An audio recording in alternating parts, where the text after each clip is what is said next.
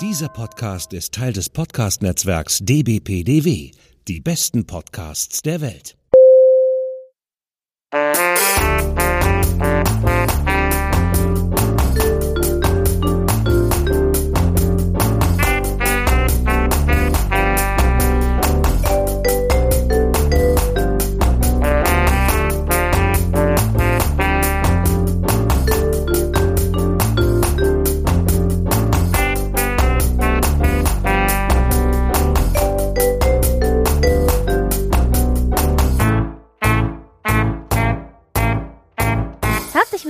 Willkommen zu einer neuen Folge Frankfurter Kranz. Heute in überraschend anderer Besetzung, nämlich nicht mit Eva am anderen Ende, sondern mit Andreas. Hallo Andreas. Hallo Britt-Marie, schön, dass ich da sein darf. Ja, ich freue mich, dass das geklappt hat, denn kurze Vorerklärung, Eva und ich hatten versucht, jetzt vor Jahresende noch eine Frankfurter Kranzfolge unterzubringen, aber ihr wisst, wie das ist. Weihnachten, Familienstress, alles krank. Eva hat ja auch noch zwei kleine Kinder, also krank ist ja da so ein Ding. Das eine Kind bringt's mit, der nächste steckt sich an, der dritte bekommt es, der vierte ist ausgeheilt, der fünfte kriegt's wieder. Also das ist so eine Riesenrunde, das heißt, unabhängig von Arbeit und Vorweihnachtsstress und Krankheiten, was nicht alles, war es dann so, dass wir es auch nicht hingekriegt haben, weil nämlich dann kurzfristig auch noch die Technik versagt hat. Und dann haben wir gesagt, jetzt hat sich alles gegen uns verschoren, jetzt lassen wir das für dieses Jahr. Und da war ich aber ein bisschen traurig und habe gedacht, Mensch, ich kann euch nicht hängen lassen ohne eine letzte Folge für 2023. Und da kam Gott sei Dank vom Timing her die sechste Staffel von The Crown. Und obwohl das ja nur am Rande, sage ich jetzt mal, was mit den eigentlichen Alltagsthemen der Royals zu tun hat, ist es aber doch immer spannend und wir haben es bisher immer besprochen. Und dann dachte ich, Mensch, Staffel 6, das können wir doch besprechen. Wen gibt es denn da? Und dann habe ich einmal die Augen aufgemacht und geschaut und äh, nachgefragt in unserem Netzwerk, denn wir sind ja beide Teil des Netzwerks Die besten Podcasts der Welt. Und Du gehörst natürlich dazu mit deinem Podcast. Mhm. Und dann hast du gesagt, Mensch, ich hätte Bock drauf. Und dann habe ich gesagt, ja toll, wir hatten auch noch kein Crossover, das würde doch super passen. Und deswegen bist du heute hier.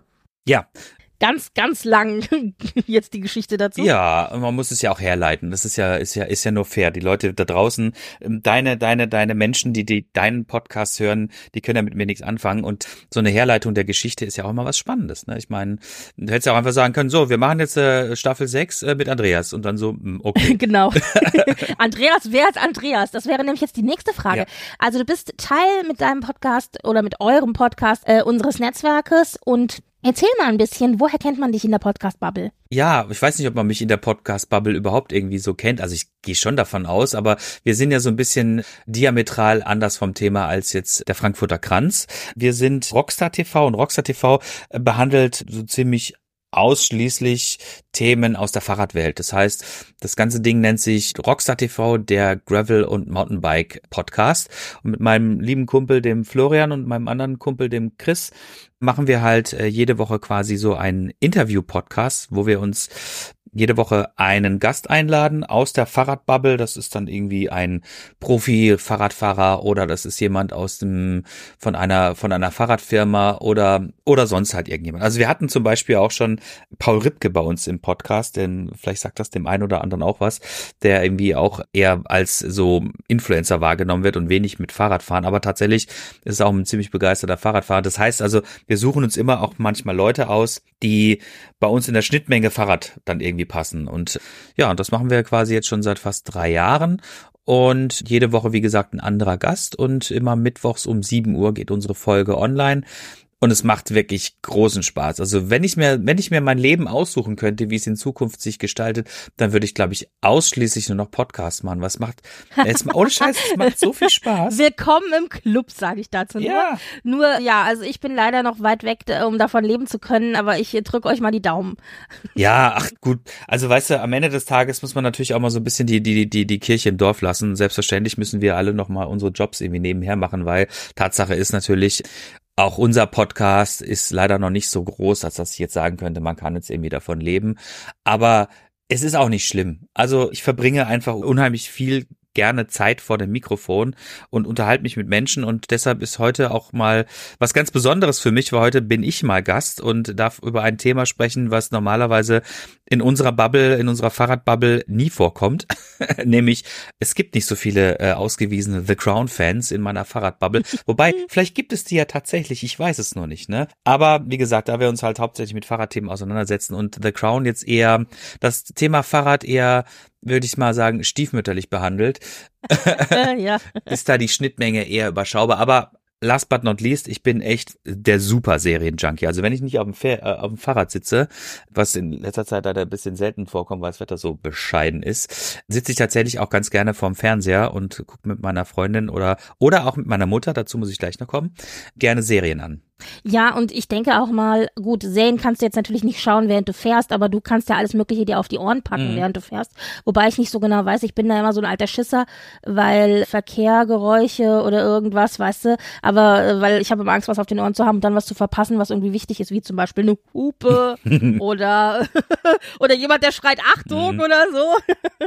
ja, aber vielleicht ist die Schnittmenge tatsächlich größer als wir meinen. Das würde mich jetzt echt mal interessieren. Leute, schreibt uns. Mhm, das fände ich jetzt echt witzig mal zu hören hören. Nee, ansonsten finde ich es immer besonders lustig, wenn Leute eben aus einer ganz anderen Ecke kommen und irgendwie hat man dann doch so einen kleinen gemeinsamen Nenner und das ist ja in unserem Fall jetzt The Crown. Ich kann von mir sagen, dass ich die Serie, wie gesagt, seit Anfang an schon schaue und sehr, sehr liebe, aber ich habe ja auch diese Affinität zu Royals grundsätzlich. Und gut, die britischen Royals sind natürlich nochmal extra dramatisch, klar. Das lohnt sich für eine Serie. Jetzt ist meine Frage an dich, wie bist du dazu gekommen? So, und jetzt kann ich diese schöne Geschichte von meiner Mutter erzählen. Ja, bitte. So, ich wohne ja hier im Ruhrgebiet und ich äh, bin gebürtig aus Freiburg und meine Eltern und sind getrennt, leben getrennt, aber meine Mutter besucht mich in regelmäßigen Abständen und äh, wenn sie dann da ist, dann ist das immer eine liebgewonnene Tradition, dass wir uns abends immer hinsetzen und irgendwas gucken. Ne? Und entweder es ist halt irgendwie, also ich habe ja irgendwie auch zig äh, Streaming-Kanäle und entweder sucht man sich da was aus oder man guckt halt dann gemeinsam eine Serie. Und irgendwann bin ich dann auf den Trichter gekommen. Ich habe das mir, Netflix hat mir das schon ungefähr 30 Mal vorgeschlagen. Und immer wieder habe ich gedacht, ja. so, ach na, ich weiß nicht. Also, wobei dazu, ne, äh, kurze Fußnote, ich habe da schon so eine gewisse so eine gewisse Affinität zu den zu den Royals. Ich würde jetzt nicht sagen, dass ich irgendwie so ein so ein Fanboy bin, davon bin ich weit entfernt, aber ich hatte tatsächlich mal ich war ein paar Mal schon in, in England, in, in London und hatte da auch mal die Gelegenheit, quasi äh, in Windsor zu sein, im, im Palast. Und das fand ich schon extrem beeindruckend, muss ich sagen. Also das hat mich schon, ja, es hat mich wirklich tatsächlich äh, sehr beeindruckt, diese Bauten zu sehen, dann dort drin zu sein und diese Geschichte zu atmen und sowas. Ne? Wir waren dann auch bei Buckingham Palace und sowas und Kensington und all und schieß mich tot, haben uns also quasi diese ganzen auch diese ganzen äh, Locations, die natürlich auch ganz wichtig in der Serie sind, haben wir uns angeguckt, bevor ich aber tatsächlich bei der Serie eingestiegen bin. Ne? Also die Serie gibt's ja seit 2016 und wir sind, glaube ich, ziemlich spät eingestiegen. Ich glaube vor, weiß ich nicht, vor drei Jahren oder sowas. Oh, aber das Gute daran ist dann immer, dass man dann nicht so lange warten muss, bis die nächste Staffel kommt. Das ist ja immer das Schlimme, das Warten zwischen den Staffeln. Ohne Frage, ohne Frage. Das durfte ich jetzt ja auch quasi erleben, wie, wie schlimm das ist, dann immer warten zu müssen, bis es dann endlich mal weitergeht. Wir hatten den großen Vorteil, dass wir tatsächlich, glaube ich, Staffel eins bis vier so mehr oder minder durchbingen konnten, wobei das Durchbingen auch nicht ganz funktioniert, weil meine Mutter ist ja nicht ist ja nicht vier Wochen am Stück da, ja. so dass wir das dann immer aufteilen mussten, wann ihre Besuche hier bei mir sind. Ne? Und insofern hatten wir dann auch Pausen zwischendrin, sowas nicht. Aber wir haben es tatsächlich immer geschafft. Wenn sie da gewesen ist, haben wir tatsächlich immer geschafft, eine Staffel durchzugucken. Und das war so eine liebgewonnene Tradition. Und jetzt hattest du den Aufruf gestartet und ich habe das dann gesehen und es, es zuckte mir in den Fingern, sofort zu sagen, ich habe dann aber auch, glaube ich, ziemlich schnell gesagt, ja, ich wäre gern dabei. Aber habe dann auch geschrieben, du, das ist, ich muss das erst mit meiner Mutter abklären, ne? Ja, ja. Ich hatte dann auch voll das schlechte Gewissen, weil ich dachte, oh mein Gott, jetzt unterbreche ich die liebgewonnene Tradition, Familientradition. Aber äh, du hast es ja dann, glaube ich, tatsächlich ohne deine Mutter geschaut, oder? Ja, genau. Ich habe dann, ich habe meine Mutter dann gefragt, ob das okay ist. Die war auch tatsächlich kurz bevor wir, bevor du den Aufruf gestartet, war sie bei mir. Das heißt, wir konnten die ersten vier Episoden der Staffel 6 konnten wir gemeinsam angucken. Und danach ist sie dann wieder nach Hause gefahren, sodass der zweite Teil, den habe ich dann alleine angeguckt. Ich habe sie gefragt, ob es okay für sie ist. Sie so, ja, klar, kein Problem, mach das, ne? Also kann man das auch alleine angucken. Wahrscheinlich gucke ich es mir mit ihr dann nochmal irgendwie an. Ja, aber die sind ja so reichhaltig. Theoretisch lohnt sich das. Ich bin jetzt auch schon am überlegen gewesen, ob ich es nochmal gucke für heute. Ja, also ich hab's, letzte Woche habe ich dann quasi wirklich Also ich bin selbstständig, das heißt, ich kann mir meine Arbeit so ein bisschen selber einteilen. Manchmal mache ich auch ein bisschen längere Mittagspausen. Es gab einen Tag, da war, war meine Mittagspause sehr lange. weil ich, glaube ich, irgendwie drei oder vier Folgen am Stück angeguckt habe, weil es mich wieder so reingestrudelt hat. Also unvergleichlich gut. Ganz ehrlich, wozu ist man selbstständig? Also ich sehe das genauso. Ich war ja auch zehn Jahre selbstständig. Ich kenne das. Das musst du, holst du dann an eine andere Ecke rein. Aber ja, natürlich. Ohne Frage. Also ja, sehr schön. Es, ich kann dann auch, also es gibt so Serien, die, die erzeugen so ein, so ein, wirklich so ein Strudel, wo du dann einfach so denkst, so, oh, ey, jetzt habe ich, und dankenswerterweise hat ja Netflix quasi direkt jetzt die letzten Folgen am Stück gedroppt und du musstest nicht irgendwie wie bei anderen Serien dann immer diese Woche warten, was ich immer total bescheuert finde, ehrlich gesagt. Mhm. Ähm, und die Dinge, vor allen Dingen The Crown immer am Stück angucken zu können, ist halt wirklich eine super Geschichte, ne? Das ist wie, wie ein zehnstündiger Kinofilm, ne? Ja, ja, ja, ja. Ja, Mensch, aber toll. Ja, das ist ja dann, äh, dass deine Mama ja gesagt hat, dass du gesagt hast, ja, mach ich. Und dass wir jetzt hier gemeinsam quasi einmal eintauchen können. Und bevor wir das aber machen, lass mich nochmal drei, vier Eckdaten zu The Crown einfach in den Raum schmeißen. Äh, für alle, die es vielleicht schon wieder vergessen haben. Du hast ja gesagt, Netflix, genau, das ist so die Haus- und oder eine der Haus- und Hofserien von Netflix. Deswegen wird es auch gepusht ohne Ende, wenn du Netflix öffnet, dass es dann immer heißt, und wenn sie das mögen, dann mögen sie bestimmt auch das und das mögen sie auf jeden Fall ganz bestimmt. Also The Crown, frag mich nicht, wie oft es bei mir schon immer so diese erste große Serie war, die auftaucht direkt, wenn du die erste Seite öffnest. Naja, und auf jeden Fall seit 2016 gibt es die Serie. Und jetzt ist die sechste Staffel erschienen und das ist auch definitiv die letzte Staffel. Von Anfang an waren tatsächlich sechs Staffeln geplant. Und zwischendurch war es mal nicht klar, ob es tatsächlich am Ende dann noch sechs werden würden, aber jetzt sind es ja Gott sei Dank genau auch sechs geworden. Und diese letzte Staffel, die jetzt erschienen ist, die ist in zwei Hälften erschienen. Das hatten wir vorher noch nicht. Das ist jetzt für diese letzte Staffel neu. Die erste Hälfte mit vier Folgen ist 16. November gestartet und die zweite Hälfte hatte dann aber Pause bis zum 14.12. Da ist die zweite Hälfte gestartet mit sechs Episoden. Das heißt, am Ende besteht eben diese sechste Staffel aus zehn Folgen. Und dass die das so gesplittet haben, das hat mich wahnsinnig gemacht. Das ist was, was Netflix da jetzt seit neuestem, sage ich mal, macht. Also mir ist es in diesem Jahr extrem aufgefallen. Wir hatten drei, vier große Serien, wo das wirklich so gemacht ist. Und das ist immer so gemacht. Da ist also nicht nur so eine Woche oder so dazwischen Pause, sondern es ist immer so gemacht, dass du im Grunde dich für mehrere Monate dann Abonnement verpflichten musst. Also es ist genau immer so diese mhm. zwei Tage zu lang Pause, dass du nicht, dass du so, dass du noch einen Monat zusätzlich dich verpflichten musst. Also nicht, dass du sagen kannst, ich mache vier Wochen, dann bin ich jetzt einmal durch und gut ist, sondern das ist genauso, mhm. dass du noch noch einen Monat mehr nehmen musst. Und ich denke mal so, oh, die Drecksäcke, ey, das ist unglaublich. ja, man könnte, man könnte ihn tatsächlich irgendwie Vorsatz unter, unter ja, unterlegen. natürlich. Mhm. Aber ja, also das Warten zwischendrin, das hat mich wahnsinnig gemacht. Dann sage ich dir ganz ehrlich, ist es mir doch lieber, wenn sie einfach alles am Stück rausbringen, aber von mir aus dann zwei Monate später.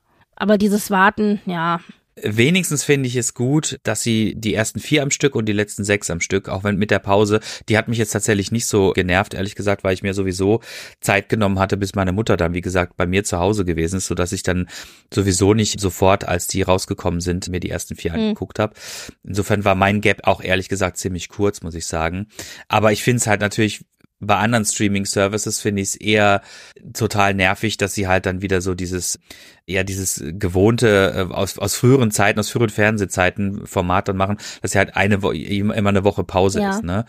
Und das ist halt immer zum bestimmten Tag dann die Folge, wo ich mir denke so, was soll das denn? Ich meine, also klar, natürlich verstehe ich, was das, was der Hintergrund ist, dass sie einfach ihre Abonnenten halt halten wollen, aber also ich mache es halt jetzt mittlerweile so, weil ich, also früher war ich echt Krösus. Ich hatte, glaube ich, wirklich jeden Streamingdienst, ne, weil mich auf allen irgendwo was interessiert hat. Und mittlerweile warte ich jetzt einfach, bis quasi wenn es bei Streamingdiensten so ist, dass sie im wöchentlichen Rhythmus veröffentlichen, dann warte ich einfach, bis, der, bis die ganze Staffel draußen ist und buche das ja, dann. Dann machst du vier Wochen dann und dann gut. Das, ja, genau, ja, ja, das ist ja jetzt, genau. das ist auch mittlerweile üblich. Ich muss da dir ganz ehrlich sagen, da muss ich mich auch erst dran gewöhnen, dass es mittlerweile überhaupt kein Ding mehr ist und ganz viele einfach äh, hier mal einen Monat buchen, da mal einen Monat, weil du kannst ja eben auch immer wieder direkt kündigen und das wird mich aber wahnsinnig mhm. machen, dieses ständige Verpflichten kündigen, verpflichten kündigen. Also ich bin da doch ein bisschen old oldschool unterwegs, aber es ist natürlich eine Frage des Geldes. Klar, logisch. Da bin ich völlig mhm. bei dir.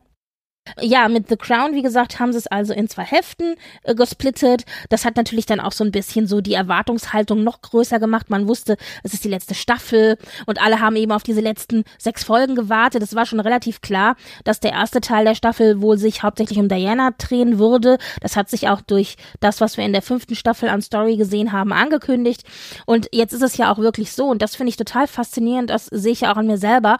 Man weiß ja, wie diese Geschichte ausgeht. Also es ist ja nicht so, als ob ich hier sitzen würde und nicht wüsste, was passiert. Und trotzdem sitze ich da und bin total gespannt und denke mir, oh, jetzt würde ich gerne weitergucken.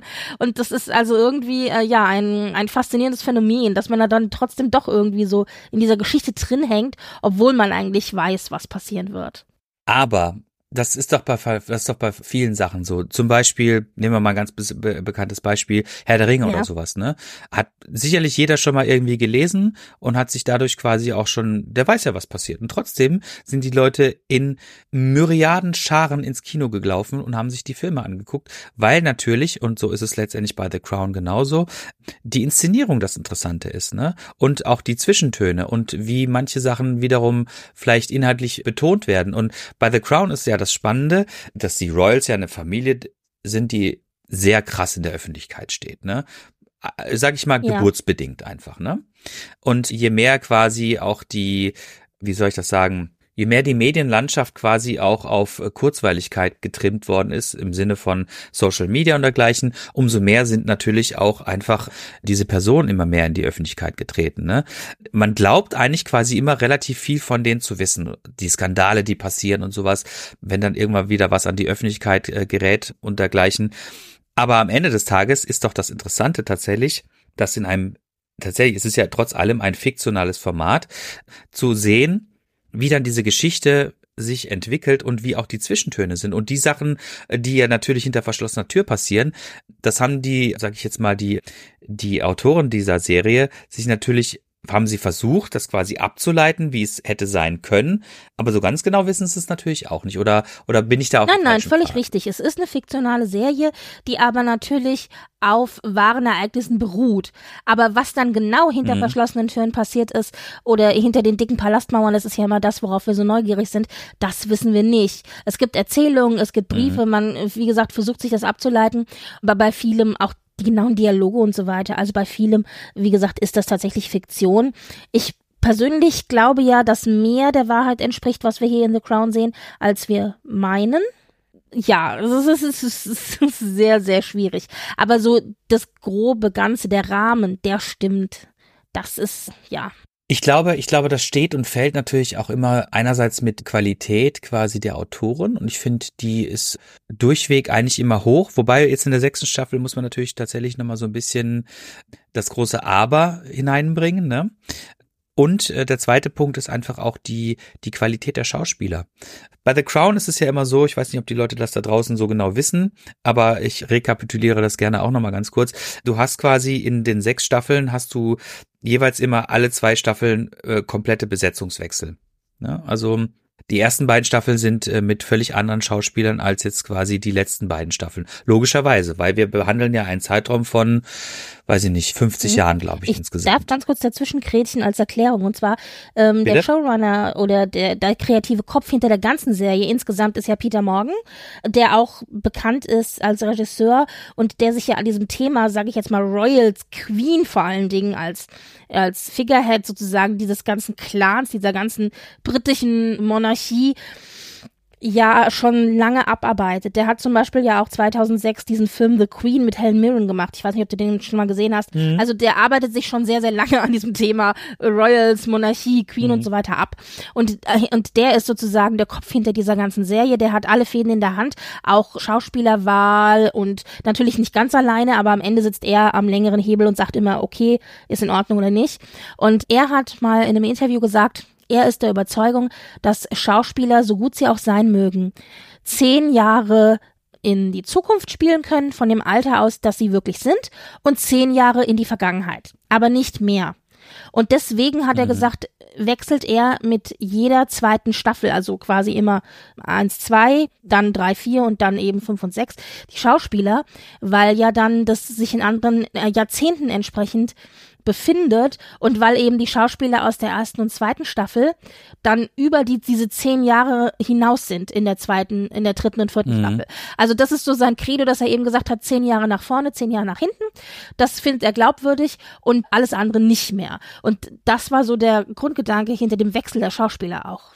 Absolut richtig. Also es wäre auch im höchsten Maße lächerlich, wenn man jetzt eine auf alt geschminkte Claire Foy ja. irgendwie in ihren, weiß ich nicht, in ihren in ihren 80ern irgendwie begleiten würde. Das würde einfach keinen Sinn machen.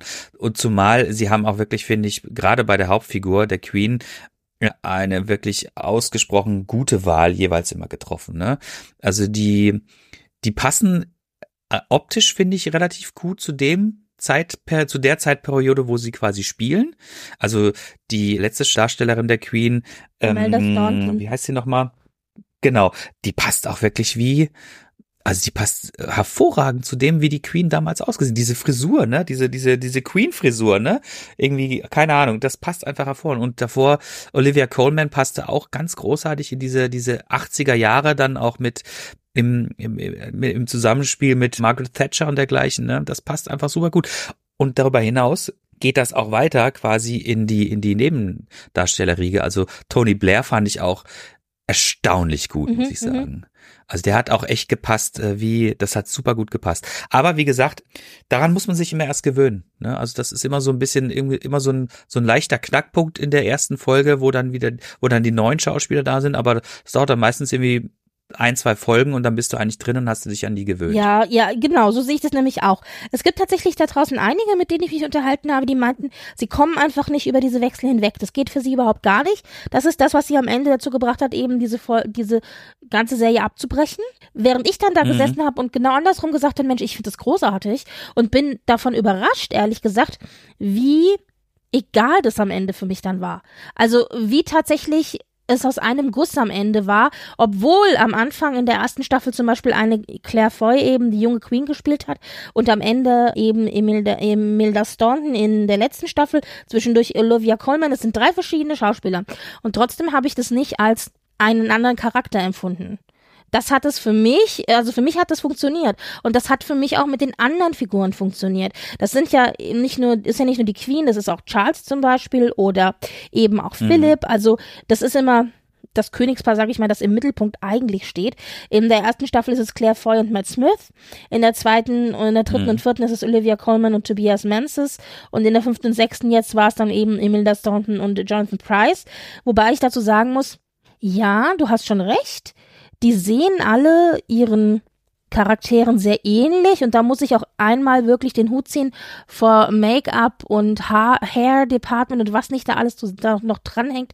Wahrscheinlich auch noch äh, Prosthetics teilweise und so, weil mhm diese Schauspieler, als ich äh, gehört habe, wer denn die spielen soll, ich da schon gesessen habe und dachte, nie im Leben. Also Olivia Colman zum Beispiel mhm. hätte ich nie im Leben gedacht, dass sie die Queen spielen kann. Also rein optisch, die war für mich ganz weit weg von dieser Queen, wie ich sie in, mhm. äh, also in, in Erinnerung hatte. Und dann kam sie da irgendwie rein und dann waren die Härchen zurechtgelegt und das Make-up war gemacht und die Kleidung war entsprechend angepasst. Und dann dachte ich so, wow. Also da war Hair, Make-up und auch Klamotten und so weiter, Kostümdesigner. Da dachte ich so, okay, Leute, ich applaudiere euch. Das ist schon erstaunlich, was die da gemacht haben.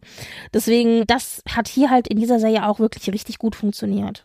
Ohne Frage. Also sie haben auch einfach mit ihrer, mit ihrem Können diese Rolle hervorragend ja. Wobei es dann natürlich den ein oder anderen Schauspieler gibt, den ich dann mehr als zum Beispiel Queen oder Charles oder Philip empfinde als andere.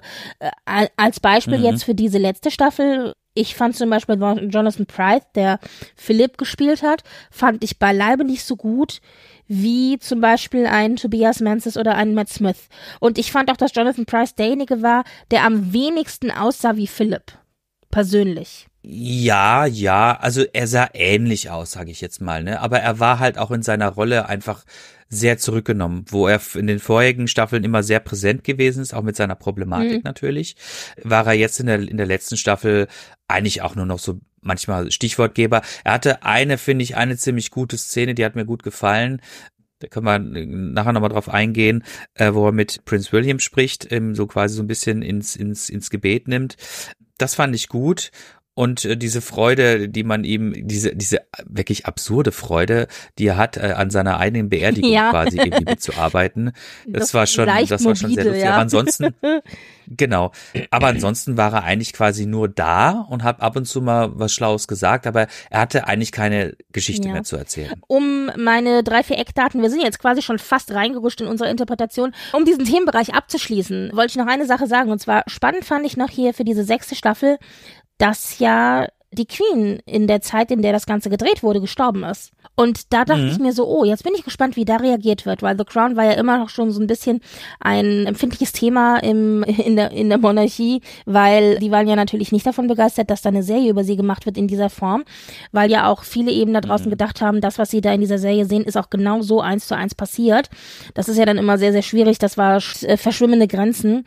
Und dann war es so, dass sie schon am Ende des Drehs dieser sechsten Staffel waren, als das passiert ist und dann tatsächlich eine Woche Pause gemacht haben, als die Queen gestorben ist und dann auch nochmal tatsächlich eine Woche Pause, als dann die ganzen Beerdigungszeremonien und die Trauer Zeit und so weiter war.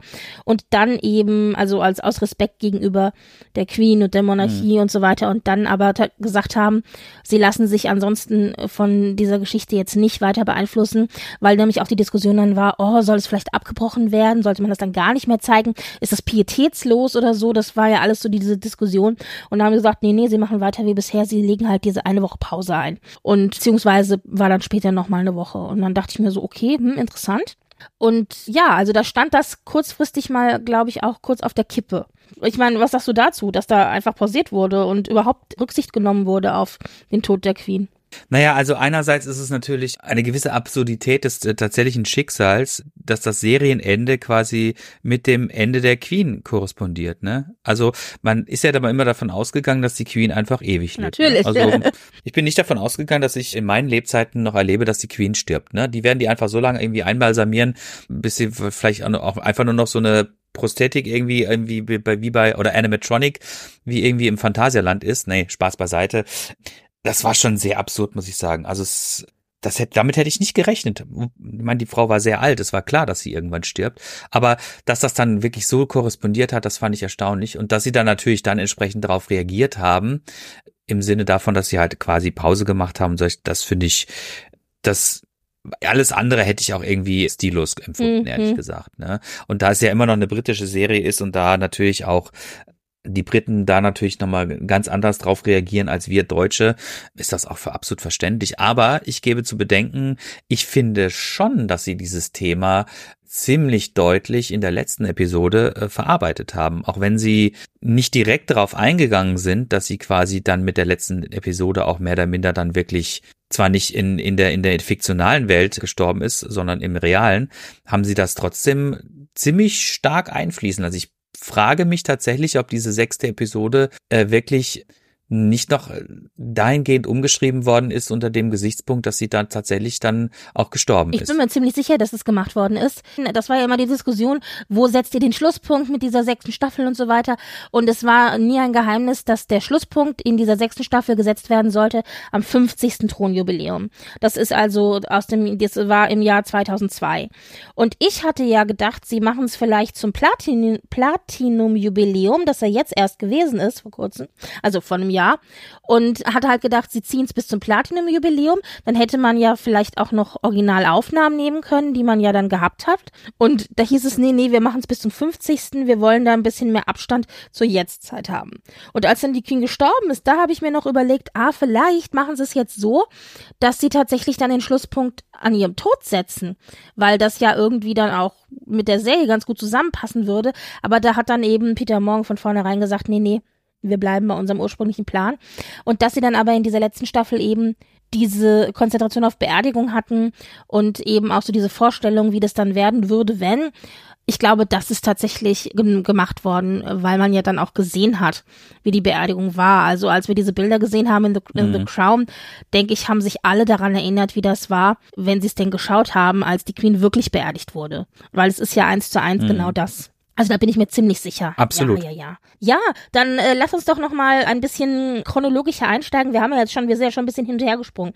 Also, äh, die mhm. ersten vier Folgen, vielleicht machen wir es mal genauso wie, wie der Twist es gemacht hat. Wir splitten das mal kurz ein bisschen. Also die ersten vier Folgen, mhm. finde ich, haben in sich ja eigentlich eine abgeschlossene Geschichte, die sie erzählen. Deswegen kann man da ganz gut in einem Stück drüber reden. Und zwar ist das im Grunde die Geschichte von Diana nach der Scheidung, wie sie agiert hat danach und dann eben, wie sie Dodi Al-Fayed kennengelernt hat, die beiden ein Paar geworden sind und dann eben der tragische Unfall und ihr Tod. Also darum gehen eben diese ersten vier Episoden im Grunde.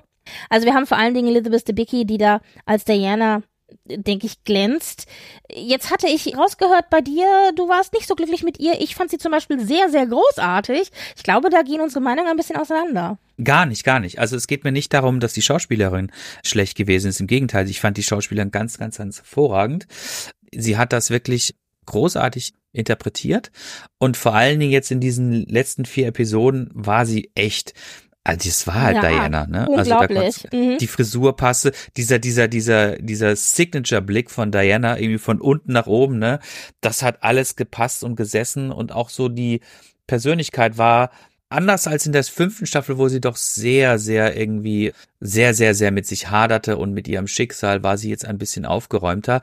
Und das, das, das war gut. Das war wirklich gut. Aber ich muss halt sagen, und das ist der Punkt, äh, wo ich vielleicht unseren Meinungen auseinandergehen ich fand halt diese Hinführung dann bis zur vierten Episode fand ich tatsächlich etwas, etwas zäh bisweilen. Also es war einfach, der Fokus lag halt komplett auf Diana, was auch in Ordnung ist, weil es war das einschneidende Erlebnis schlechthin in dieser ganzen Familie. Aber es, ja, ich weiß nicht. Also ich fand es tatsächlich einfach erzählerisch bisweilen etwas langweilig. Es hatte, ein, es hatte gewisse Längen. Also es war, es war dann, es war nicht so, wie man es gewohnt war, wo quasi eigentlich in den Staffeln davor ja auch immer es so gewesen ist, dass jede Episode quasi ein Jahr gewesen ist, war es da halt irgendwie ein Zeitraum von acht Wochen oder sowas oder weiß ich nicht, keine Ahnung. Also auf jeden Fall deutlich, deutlich weniger Zeit, die in deutlich mehr Folgen quasi erzählt worden ist. Und das naja, das fand ich ein bisschen langweilig teilweise. Es waren, es waren gute Akzente teilweise gesetzt, aber es fehlte mir so diese, das, was ich von The Crown gewohnt war, auch ab und zu einfach den Fokus wieder zu wechseln und auf eine andere Figur zu springen. Mhm. Ne? Das waren, ich weiß gar nicht, es war ein bisschen mehr als acht Wochen, es waren schon ein paar Monate, aber im Grunde ging es darum, es fing halt mhm. halt an mit der ersten Folge, also 601 Persona non grata, wo eben Diana also die Alpha mit den Alpha jetzt Urlaub macht oder auf deren Yacht Urlaub macht und da eben Dodi Alpha jetzt kennenlernt. Eigentlich ist der Kontakt ja ursprünglich eben zu dem Vater. Mhm. Genau. Und, Entschuldigung, wenn ich, wenn ich kurz dich unterbrechen darf, gefühlt findet ehrlich gesagt die ersten drei Episoden finden auch nur auf dieser Jagd statt. ja, das ist. die sind ständig auf dieser naja, Jagd. Immer. Ich glaube, was so ein bisschen Zeit. in den Mittelpunkt gestellt werden soll, ist ja so dieses Jet-Set-Leben. Also es ist halt Millionär und Jet-Set und so und weniger ja. halt royale äh, Begrenzungen und so, nicht so die schweren, steifen Palastmauern, sondern eben so, oh, blaues Wasser und, und Sonne am Himmel und so. Ich glaube, das ist so ein bisschen das, was so im Mittelpunkt steht. Und in der zweiten Folge dann, Two Photographs haben wir den Clash sozusagen von genau dem, nämlich diesem Jet-Set-Leben. Diana ist ja offiziell eben nicht mehr Teil der Familie. Also zumindest ist sie kein Working Royal mehr. Das ist ja eben dieses große Problem, das wir jetzt zum Beispiel auch mit Megan und Harry ja gesehen haben. Also dass sie eben nicht mehr Teil der Firma sind. Also äh, mhm. und und sie aber hat aber trotzdem ja diesen Kultstatus sozusagen oder diese diesen Celebrity-Status. Und da sieht man jetzt, wie das der Palast eben versucht, da so ein bisschen gegenzusteuern. Wir haben also Diana und ihre Söhne versus Charles und die Söhne. Und das war zum Beispiel eine der Folgen, die ich richtig, richtig großartig fand. Also andersrum geht ja um die zwei Fotos, also das Foto, Foto von Diana und ihren Söhnen äh, versus ein Foto von Charles und seinen Söhnen, das ja, ich glaube, den Highlands gemacht wurde und eben mhm. auch groß in der Presse war, um zu zeigen eben, ja, also Charles ist ein guter Vater und kümmert sich um seine Kinder und hier ist die nächste Generation der Royals, die heranwächst und so weiter und so fort. Und das Ganze fing aber an aus der Perspektive von Fotografen, nämlich auf der einen Seite die Paparazzi, die ja eben da oder eines äh, eines eines also speziellen Paparazzis, der da in, ich glaube, Italien unterwegs gewesen ist oder wo war es gewesen? Also irgendwo da in, in einem sonnigen Land, wo Diana und Alpha jetzt sich aufgehalten haben.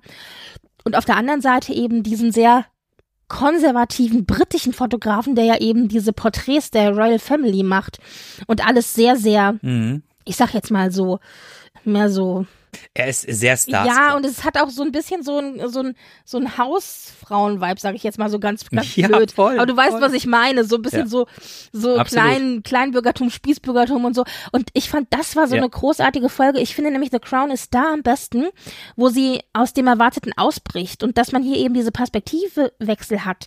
Und diese zwei Fotografen und diese zwei Welten, die so komplett gegeneinander gestellt werden, das fand ich hier sehr gut. Und es erinnerte mich ein bisschen dran, ähm, ich weiß nicht, ob du dich entsinnst, in, in Staffel 5 gab es die eine Folge relativ am Ende, wo es um die Scheidung ging, wo das Ganze damit anfing, dass Pärchen im Gericht saßen und ihre Nummern gesagt haben und dann eben erzählt haben, warum sie sich denn trennen wollen. Also sie müssen es ja begründen.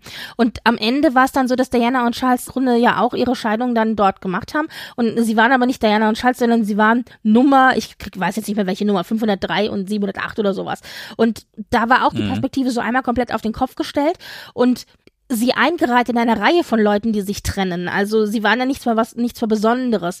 Und das fand ich auch sehr, sehr schön damals gemacht und daran erinnerte mich diese Folge. Also die hat mir richtig, richtig gut gefallen deshalb. Das war eine, finde ich, eine der Highlight-Folgen für mich in dieser Staffel. Also das war diese zweite Folge. Dann hatten wir in der dritten Folge ich und mein Französisch, aber ich denke mal, es heißt diesmal oui. Ich weiß es nicht. Mhm. Und da geht's eben um Dodi und seinen Vater und wie ein, sein Vater ihn dazu drängt, eben Diana einen Heiratsantrag zu machen und ihn tatsächlich auch erpresst. So von wegen. Ich ja, finde, das, das war, das war echt dünnes Total. Eis. Also da weiß man eben wirklich nicht, ob das so passiert ist und vor allen Dingen auch diese Szene zwischen Diana und Dodi, wo ja dann er seinem Vater vorlügt, er hätte sie gefragt und sie ja dann sagt, ja, sie weiß, dass er gelogen hat. Das kann ich mir nicht vorstellen, dass das so passiert ist. Das war Nein. wirklich sehr, sehr Soap-Opera, muss man tatsächlich sagen. Ja. Und dann eben diese vierte Folge, wo es darum geht, dass sie eben diesen Unfall haben, nachdem sie ja vom Paparazzi verfolgt werden und die Reaktion des Palastes auf diesen Tod und aber auch die Reaktion der Kinder und der Familie und so weiter. Also das sind im Grunde diese vier Folgen, genau. Ja, äh, Mhm. vielleicht, es gibt verschiedene Dinge, wo man da einsteigen kann. Also es war vielleicht am Anfang echt ein bisschen zäh, weil es ja, wie gesagt, ich glaube, darum ging, so dieses Jet-Set-Leben zu zeigen und so dieses ganz andere Leben im Vergleich zum Palast.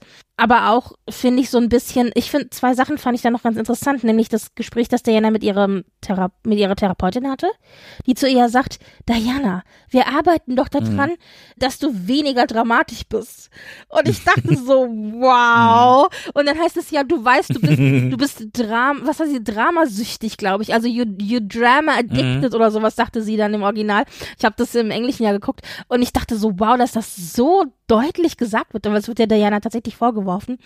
Und man weiß ja heute auch viel mehr, was sie an Fäden im Hintergrund gezogen hat und wie sehr sie da auch manipuliert hat nach außen hin, zumindest soweit man, soweit es geht, weil also es ist schon sehr, sehr interessant insofern, als dass sie ja immer so dieses Saubermann-Image hat. Sie war das Opfer. Sie ist die, die betrogen wurde, von der sich geschieden wurde, die sich aus einer schlimmen Situation herausgezogen hat, die sich aus einer toxischen Familie rausgezogen hat, die, also die scheinende heiligen Figur am Himmel der Monarchie, die sie hätte retten können, aber weißt du, so war das ja immer dargestellt. Und heute weiß man natürlich viel besser, dass sie da auch sehr deutlich eben ihr Image geformt hat nach außen hin. Und äh, das fand ich also sehr, sehr spannend. Das war das, das, genau, das, das, die, diese kleine Szene, diese kleinen Zwischenbemerkungen, wo du so denkst, oh, Moment, habe ich richtig gehört? Es wäre sehr interessant gewesen zu sehen, was passiert wäre, wenn sie nicht gestorben wäre. Ne, wie, wie, sie, wie sie dann quasi sich selbst und wahrscheinlich trotz allem noch ihren Einfluss auf den Rest der Familie hätte quasi ja weiter weiter hätte wirken können. Allein schon über ihre Also ich wollte gerade sagen, hauptsächlich ne? über ihre Söhne, weil du kannst es nicht verneinen, sie ist die Mutter des zukünftigen Thronfolgers. Also anders, Absolut, das ist, das absolut. ist schon ein, und selbst wenn sie nicht mehr Teil der Working Royals ist, sie kann niemals nicht Teil der Familie sein. Also dadurch ist sie immer an die Familie gebunden. Selbstverständlich.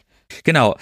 Sie haben auch immer versucht, sie quasi möglichst irgendwie auszublenden und immer versucht, sie möglichst irgendwie nicht an dem teilhaben zu lassen, was quasi ihr das das royale Familienleben betrifft, ne? Aber es geht Ja. natürlich nicht, ne? Und insofern hat die Serie da schon ganz interessant auch irgendwie mal das ein oder andere Streiflicht gemacht, wie es tatsächlich zu dem Image gekommen ist, was Diana nach außen hin wiedergegeben hat, ne? Und Aber natürlich auch die Schattenseiten. Das ist ja ein ganz, ganz zentraler Punkt, ist ja tatsächlich einfach auch diese, sind ja quasi diese Paparazzi, ne? Wie sie einmal mit ihnen kokettiert quasi so ein bisschen und sagt, okay, ich ziehe mir jetzt irgendwie meinen mein Badeanzug an und fahre dann kurz mal irgendwie von der Yacht dann rüber zu dem Paparazzi und sagt dann hier, okay, ihr dürft jetzt ein Bild machen, aber dann lasst mich bitte in Ruhe und sowas, ne? Und andererseits aber dann auch wiederum von denen quasi, es wird ja so stilisiert, das mag man jetzt so sehen, wie man, wie man es sehen möchte. Ich glaube, es entspricht aber nicht der Wahrheit. Es wird ja so ein bisschen auch stilisiert, dass sie quasi von dem Paparazzi in den Tod gejagt wird, ne? Oder beide, wobei das natürlich nicht der Wahrheit entspricht. Hm. Aber ähm, hm, hm, hm. ja, das ist Interpretationssache. Ja. Ne? Also einerseits, einerseits kannst du natürlich sagen, okay, ja, die Paparazzi waren schon quasi ein ursächlicher Teil, warum warum sie zu Tode gekommen ist. Ne? Äh, andererseits muss man aber natürlich sagen, die Paparazzi haben nicht das Auto gelenkt, sondern das, das war, war, ein, ein, ja, ähm, ein Sicherheitsmensch, das war ein der getrunken von hatte. verschiedenen Faktoren. Aber ich finde, die Paparazzi haben da auf jeden Fall eine entscheidende Rolle auch gespielt in der Art und Weise, wie sie tatsächlich das Auto gejagt haben. Es war ja dann doch so. Aber ja, das ist natürlich, aber man kann nicht sagen, dass sie ausschließlich dafür verantwortlich waren. Das ist schon richtig. Genau, und das quasi, das haben sie eigentlich tatsächlich gut herausgearbeitet, wie einfach so, naja, wie diese Schattenseiten sind oder wie, die, wie, wie hell und dunkel quasi in dieser Person von Diana quasi auch miteinander immer wieder so ein bisschen oder konkurrieren, weil einerseits sucht sie natürlich auch die Öffentlichkeit, ne? Sie braucht die Öffentlichkeit auch, ne? Also, was du gerade schon gesagt hast, sie ist so ein bisschen Drama addicted, ne? Sie sucht ja dann auch immer irgendwie so ein bisschen den öffentlichen Konflikt, ne? Also einerseits merkst du ja dann immer wieder, dass sie versucht, mit Charles dann schon irgendwie einen, einen Modus operandi zu finden, wo sie einfach auch einfach nur Eltern sein, sind für ihre beiden Söhne. Und andererseits wischen sie sich dann doch wieder irgendwie gegenseitig was aus, ne? Mit einmal dem Foto des Vaters irgendwie in den Highlands mit den Söhnen und andererseits dann wieder sie irgendwie so quasi so ein bisschen als, als Jet Set Queen oder so ein bisschen, ne? Und wiederum auf der anderen Seite, in der guten äh, Beleuchtung, sucht sie natürlich auch die Öffentlichkeit für ihre Charity-Geschichten ne? in Bosnien bei den äh, mhm. Landminengeschichten und sowas. Ne? Das, da braucht sie natürlich auch irgendwo die die die Reporter, die natürlich dann bezeichnenderweise genau in dem Moment quasi umschwenken, wo das dann irgendwie mit, mit diesem Foto da rauskommt, ne, wo sie sich halt küssen, ne. Also insofern werden da schon, glaube ich, wird da viel irgendwie so ein bisschen auf Basis der tatsächlich der Tatsachen die Geschichte erzählt. Andererseits wird das dann auch wieder so ein bisschen mit Fiktion verknüpft. Aber der Fokus ist halt einfach bei diesen ersten vier Episoden natürlich sehr stark auf Diana und ich fand es dann bisweilen hätte ich doch noch gerne ein bisschen was wieder von den anderen Figuren auch noch erfahren. Aber sei es wie es sei, es waren jetzt vier Episoden, es war okay, es war gut und es hat auch letztendlich dann in der letzten Episode hat es natürlich dann auch wirklich wieder ganz hervorragend funktioniert. Also es war wirklich eine eine sehr tränenreiche Episode. ja. Die hat, die hat mich, die hat mich schon, die hat mich schon mhm. wirklich berührt. Ne? Also auch die Reaktion von Charles. Ich weiß nicht, ob sie wirklich so über, überliefert ist. Ne, das wusste ich bis jetzt nicht, ob das, ob sie sich das so ausgedacht haben oder ob das wirklich so gewesen ist, weil ich fand ihn halt immer, also Charles war halt auch immer so der gefühlskalte Fisch. Weiß ich nicht. Der gefühlskalte, verknöcherte Fisch, der irgendwie, weiß ich nicht, der auch immer wieder, immer wieder so ein bisschen, ja, weiß ich nicht, hölzern mhm. war, ne? So. Und ob er wirklich so reagiert hat, ich weiß es nicht, ehrlich gesagt. Weißt du da irgendwie was, ob das so gewesen sein ist? Ich hatte davon noch nichts gehört. Ich, ich persönlich mhm. fand, das sah wieder sehr nach, nach Trevo raus.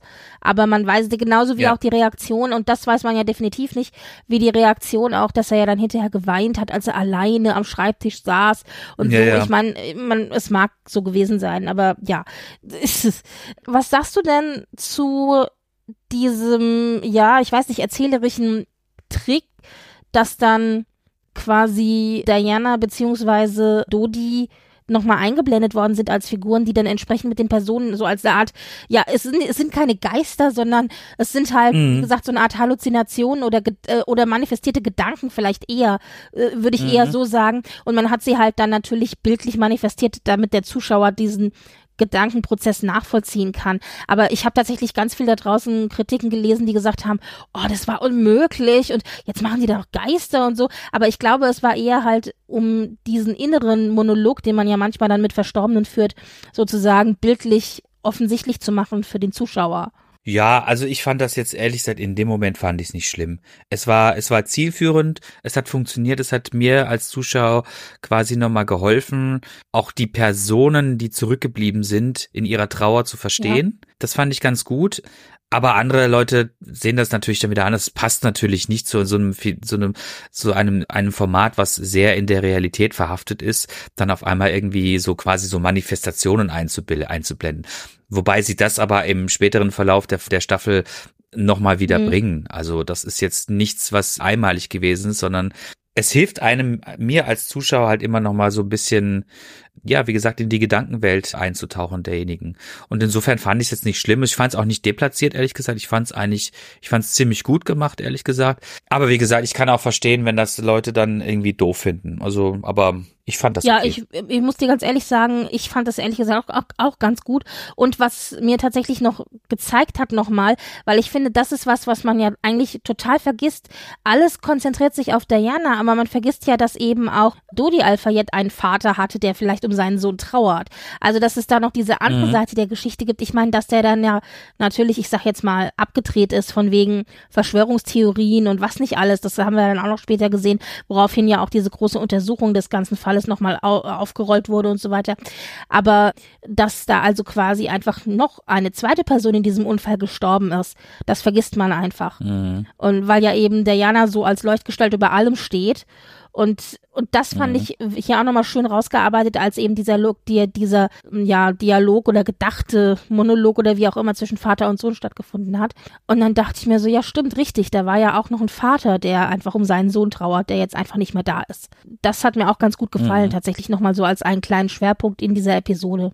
Auf jeden Fall. Also es war wirklich ein ein gutes Finale für diesen Story Arc. Ja. Das, also, ne, auch, es ist ja die Wahrheit ja. letztendlich, ne. Aber so wie sie es herausgearbeitet haben, war es wirklich gut. Es fand, ich fand auch diese, diese Intonation fand ich ganz gut mit diesem, mit diesem Typen, der mit irgendwie seinem Hund Richtig, irgendwie Gassi das war auch geht, sehr gut ne? gelöst, fand ich auch. Das meine ich mit, wenn Perspektiven auf den Kopf gedreht werden, mit denen man nicht rechnet. Absolut. Genau. Der dann eben Zeuge, also Ohrenzeuge sozusagen des Unfalls war, genau. Ja, ja, ja. Genau. Und vor allen Dingen, sie lassen zeigen das nicht, ne? Sondern es wird immer nur gezeigt, genau, es wird immer nur gezeigt, wie quasi dieses, äh, wie dieser Mercedes da in den Tunnel reinfährt und dann kracht's. Aber es wird kein, es wird nicht einmal ansatzweise irgendwie gezeigt, wie es dort an diesem Unfallort aussah. Man sieht nur später irgendwann in dieser Untersuchung sieht man das Auto dann, was in einer Lagerhalle ist, was dann untersucht wird von den Inspektoren und dergleichen. Aber man sieht halt überhaupt nichts vom Unfall. Man sieht auch keine Leichen, gar nichts. Also es bleibt alles quasi im, im Kopf der, der Zuschauer. Und das funktioniert ne? ja immer. Die sich, absolut, absolut, ne? Also, das hat wirklich, ja, ich wollte gerade sagen, Show, don't tell, aber das passt jetzt in dem Zusammenhang nicht so richtig gut. nee, also es war, es blieb im Verborgenen und es war gut so interessant und, und ich, ich im Grunde glaube ich war das das, was auch so hauptsächlich eben in diesen ersten vier Folgen passiert ist. Was diese ersten vier Folgen natürlich auch noch machen, wenn man sich dann später nochmal diese gesamte Staffel 6 anschaut, ist nochmal diesen direkten Vergleich auch zu bringen mit der Queen, weil sich ja durch die gesamte Serie The Crown und das konzentriert sich ja doch eben auch auf die Queen, obwohl es ja allgemein um die Krone, um die Monarchie geht. Aber auch nochmal zu zeigen, hier haben wir zwei Generationen von Monarchiemitgliedern von Royals, die eine reingeboren, die andere eingeheiratet und wie eben mit diesem Konflikt umgegangen wird zwischen ich will eine normale Person sein und eine normale Familie haben und der Verpflichtung der Krone gegenüber. Das ist bei der Queen ja nochmal noch mal eine Spur schärfer und eine Spur härter gelagert, als es jetzt bei Diana war. Aber bei Diana haben wir, haben wir ja gesehen, es ist eben schiefgegangen. Und diese Situation, mhm. die wir dann in Folge 1 bis 4 hatten, ist im Grunde, wie sie sich arrangiert haben. Und da sieht man ja auch, also sie haben, wir haben diese normalen Momente einer typischen geschiedenen Patchwork-Familie mit Diana und Charles und den Kindern, die dann wöchentlich irgendwie oder alle zwei Wochen eben wechseln vom einen Wohnung zur anderen und so weiter. Da erkennen sich auch, glaube ich, alle geschiedenen Paare da draußen in der Welt mit Kindern wieder. Und gleichzeitig haben wir immer noch diese Nebenspur von wegen, ja, ich bin aber eben noch Teil irgendwie der Royal Family und ich bin aber irgendwie auch Jet Set Queen und so. Also diese ganzen Konflikte, die dadurch entstehen.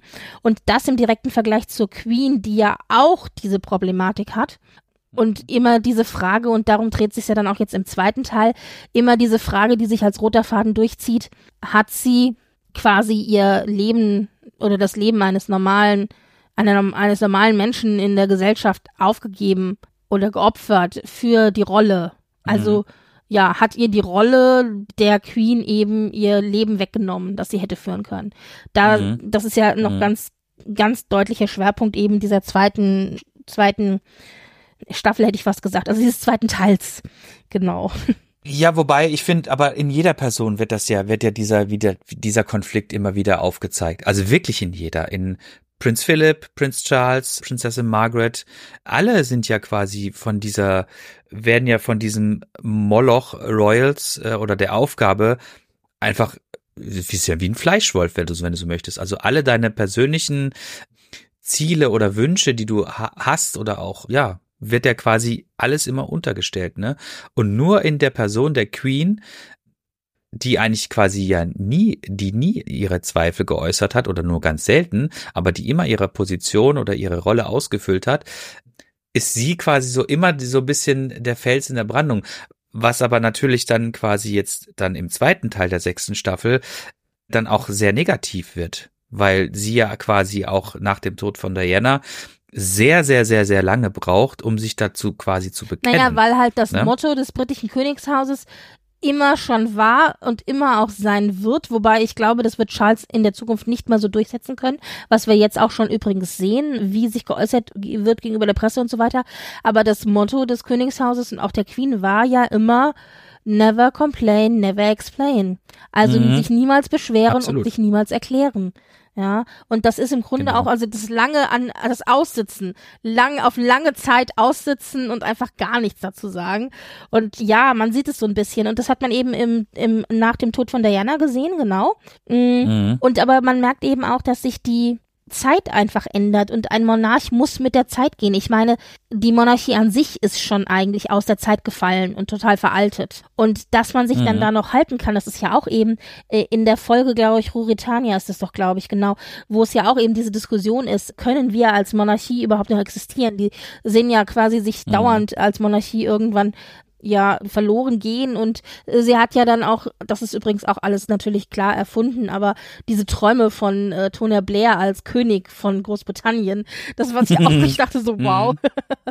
Und äh, mhm. aber und eben ja eben so diese Diskussion, also wie wie und dass eben ein Monarch sich anpassen muss an die Zeiten. Und das wird Charles denke ich auch machen müssen. Und ja also auf lange Sicht ist glaube ich Never Explain, Never Complain die beste Methode, damit umzugehen, aber ob sich das so durchsetzen lässt, ja. Hm. Ja. Das wird die, das wird ja. die Zukunft zeigen, ne? Aber wie gesagt, trotz allem finde ich, dieser Konflikt, der quasi auch in der Queen sitzt, sicherlich sitzt oder lauert oder oder ihre ihr, ihr, ihr, ihr ihre Gedankenwelt ausfüllt, nämlich quasi kann ich mein, kann, könnte ich, könnte ich ein, hätte ich oder hätte ich ein eigenes Leben leben können, wenn es nicht so gekommen wäre, wie es gekommen ist, wird ja quasi von allen anderen Personen, die dort in ihrer Familie sind, ja immer wieder, tritt das ja immer wieder zutage, ne? Und das sehen wir ja auch quasi nochmal jetzt in der Conclusio dann quasi in den letzten Folgen, wie sich das tatsächlich dann auch irgendwie ausgewirkt hat oder wie sich dann in der nächsten Generation wieder aufs Neue. Aber wir kriegen ja auch eine Antwort. Also wir haben, zum einen haben wir, also die Queen sagt nämlich am Ende, ich glaube sogar in der vorletzten Folge ist das, wo es um ihr 50-jähriges Thronjubiläum geht, ja zu William. Die beiden unterhalten sich ja darüber und sie gibt ihm quasi so einen Freifahrtschein und sagt, du musst zum Jubiläum nicht kommen. Ich kann das verstehen, mhm. dass es dir zu viel ist und mhm. so weiter. Und da unterhalten sie sich aber beim, beim Tee doch kurz darüber, wie das ist, quasi Queen zu sein. Und in dem Moment spricht mhm. nicht die Oma mit dem Enkel, in dem Moment spricht die Queen mit dem zukünftigen Thronerben. Das ist ja immer auch diese, diese, mhm. diese Rollenwechsel, dieser ständige, das würde mich auch wahnsinnig machen, wenn ich in dieser Familie wäre, weil du immer nicht weißt, wer spricht jetzt gerade, spricht die Queen, spricht die Oma, spricht der Enkel, spricht der Thronfolger. Mhm. Und in dem Moment spricht aber zukünftiger Thronfolger mit aktuellem Throninhaber. Und da sagt ja die Queen mhm. auch, dass sie das nicht als verloren ansieht, sondern dass sie sagt, wenn man daran glaubt, dann, dann füllt dich das, erfüllt dich das, dann füllt dich das aus. Und, ähm, mhm. und, das, und deswegen entscheidet er sich ja dann am Ende auch zurückzufahren von den Middletons und teilzunehmen am, am Thronjubiläum und an dem Balkon äh, mhm. Winke und so. Also ich finde, von der Queen kriegen wir da eine eindeutige Antwort. Nicht ganz so eindeutig ist es mit Zusammenhang mit ihrer Schwester. Das war nämlich auch eine von den Folgen, die ich persönlich sehr spannend fand.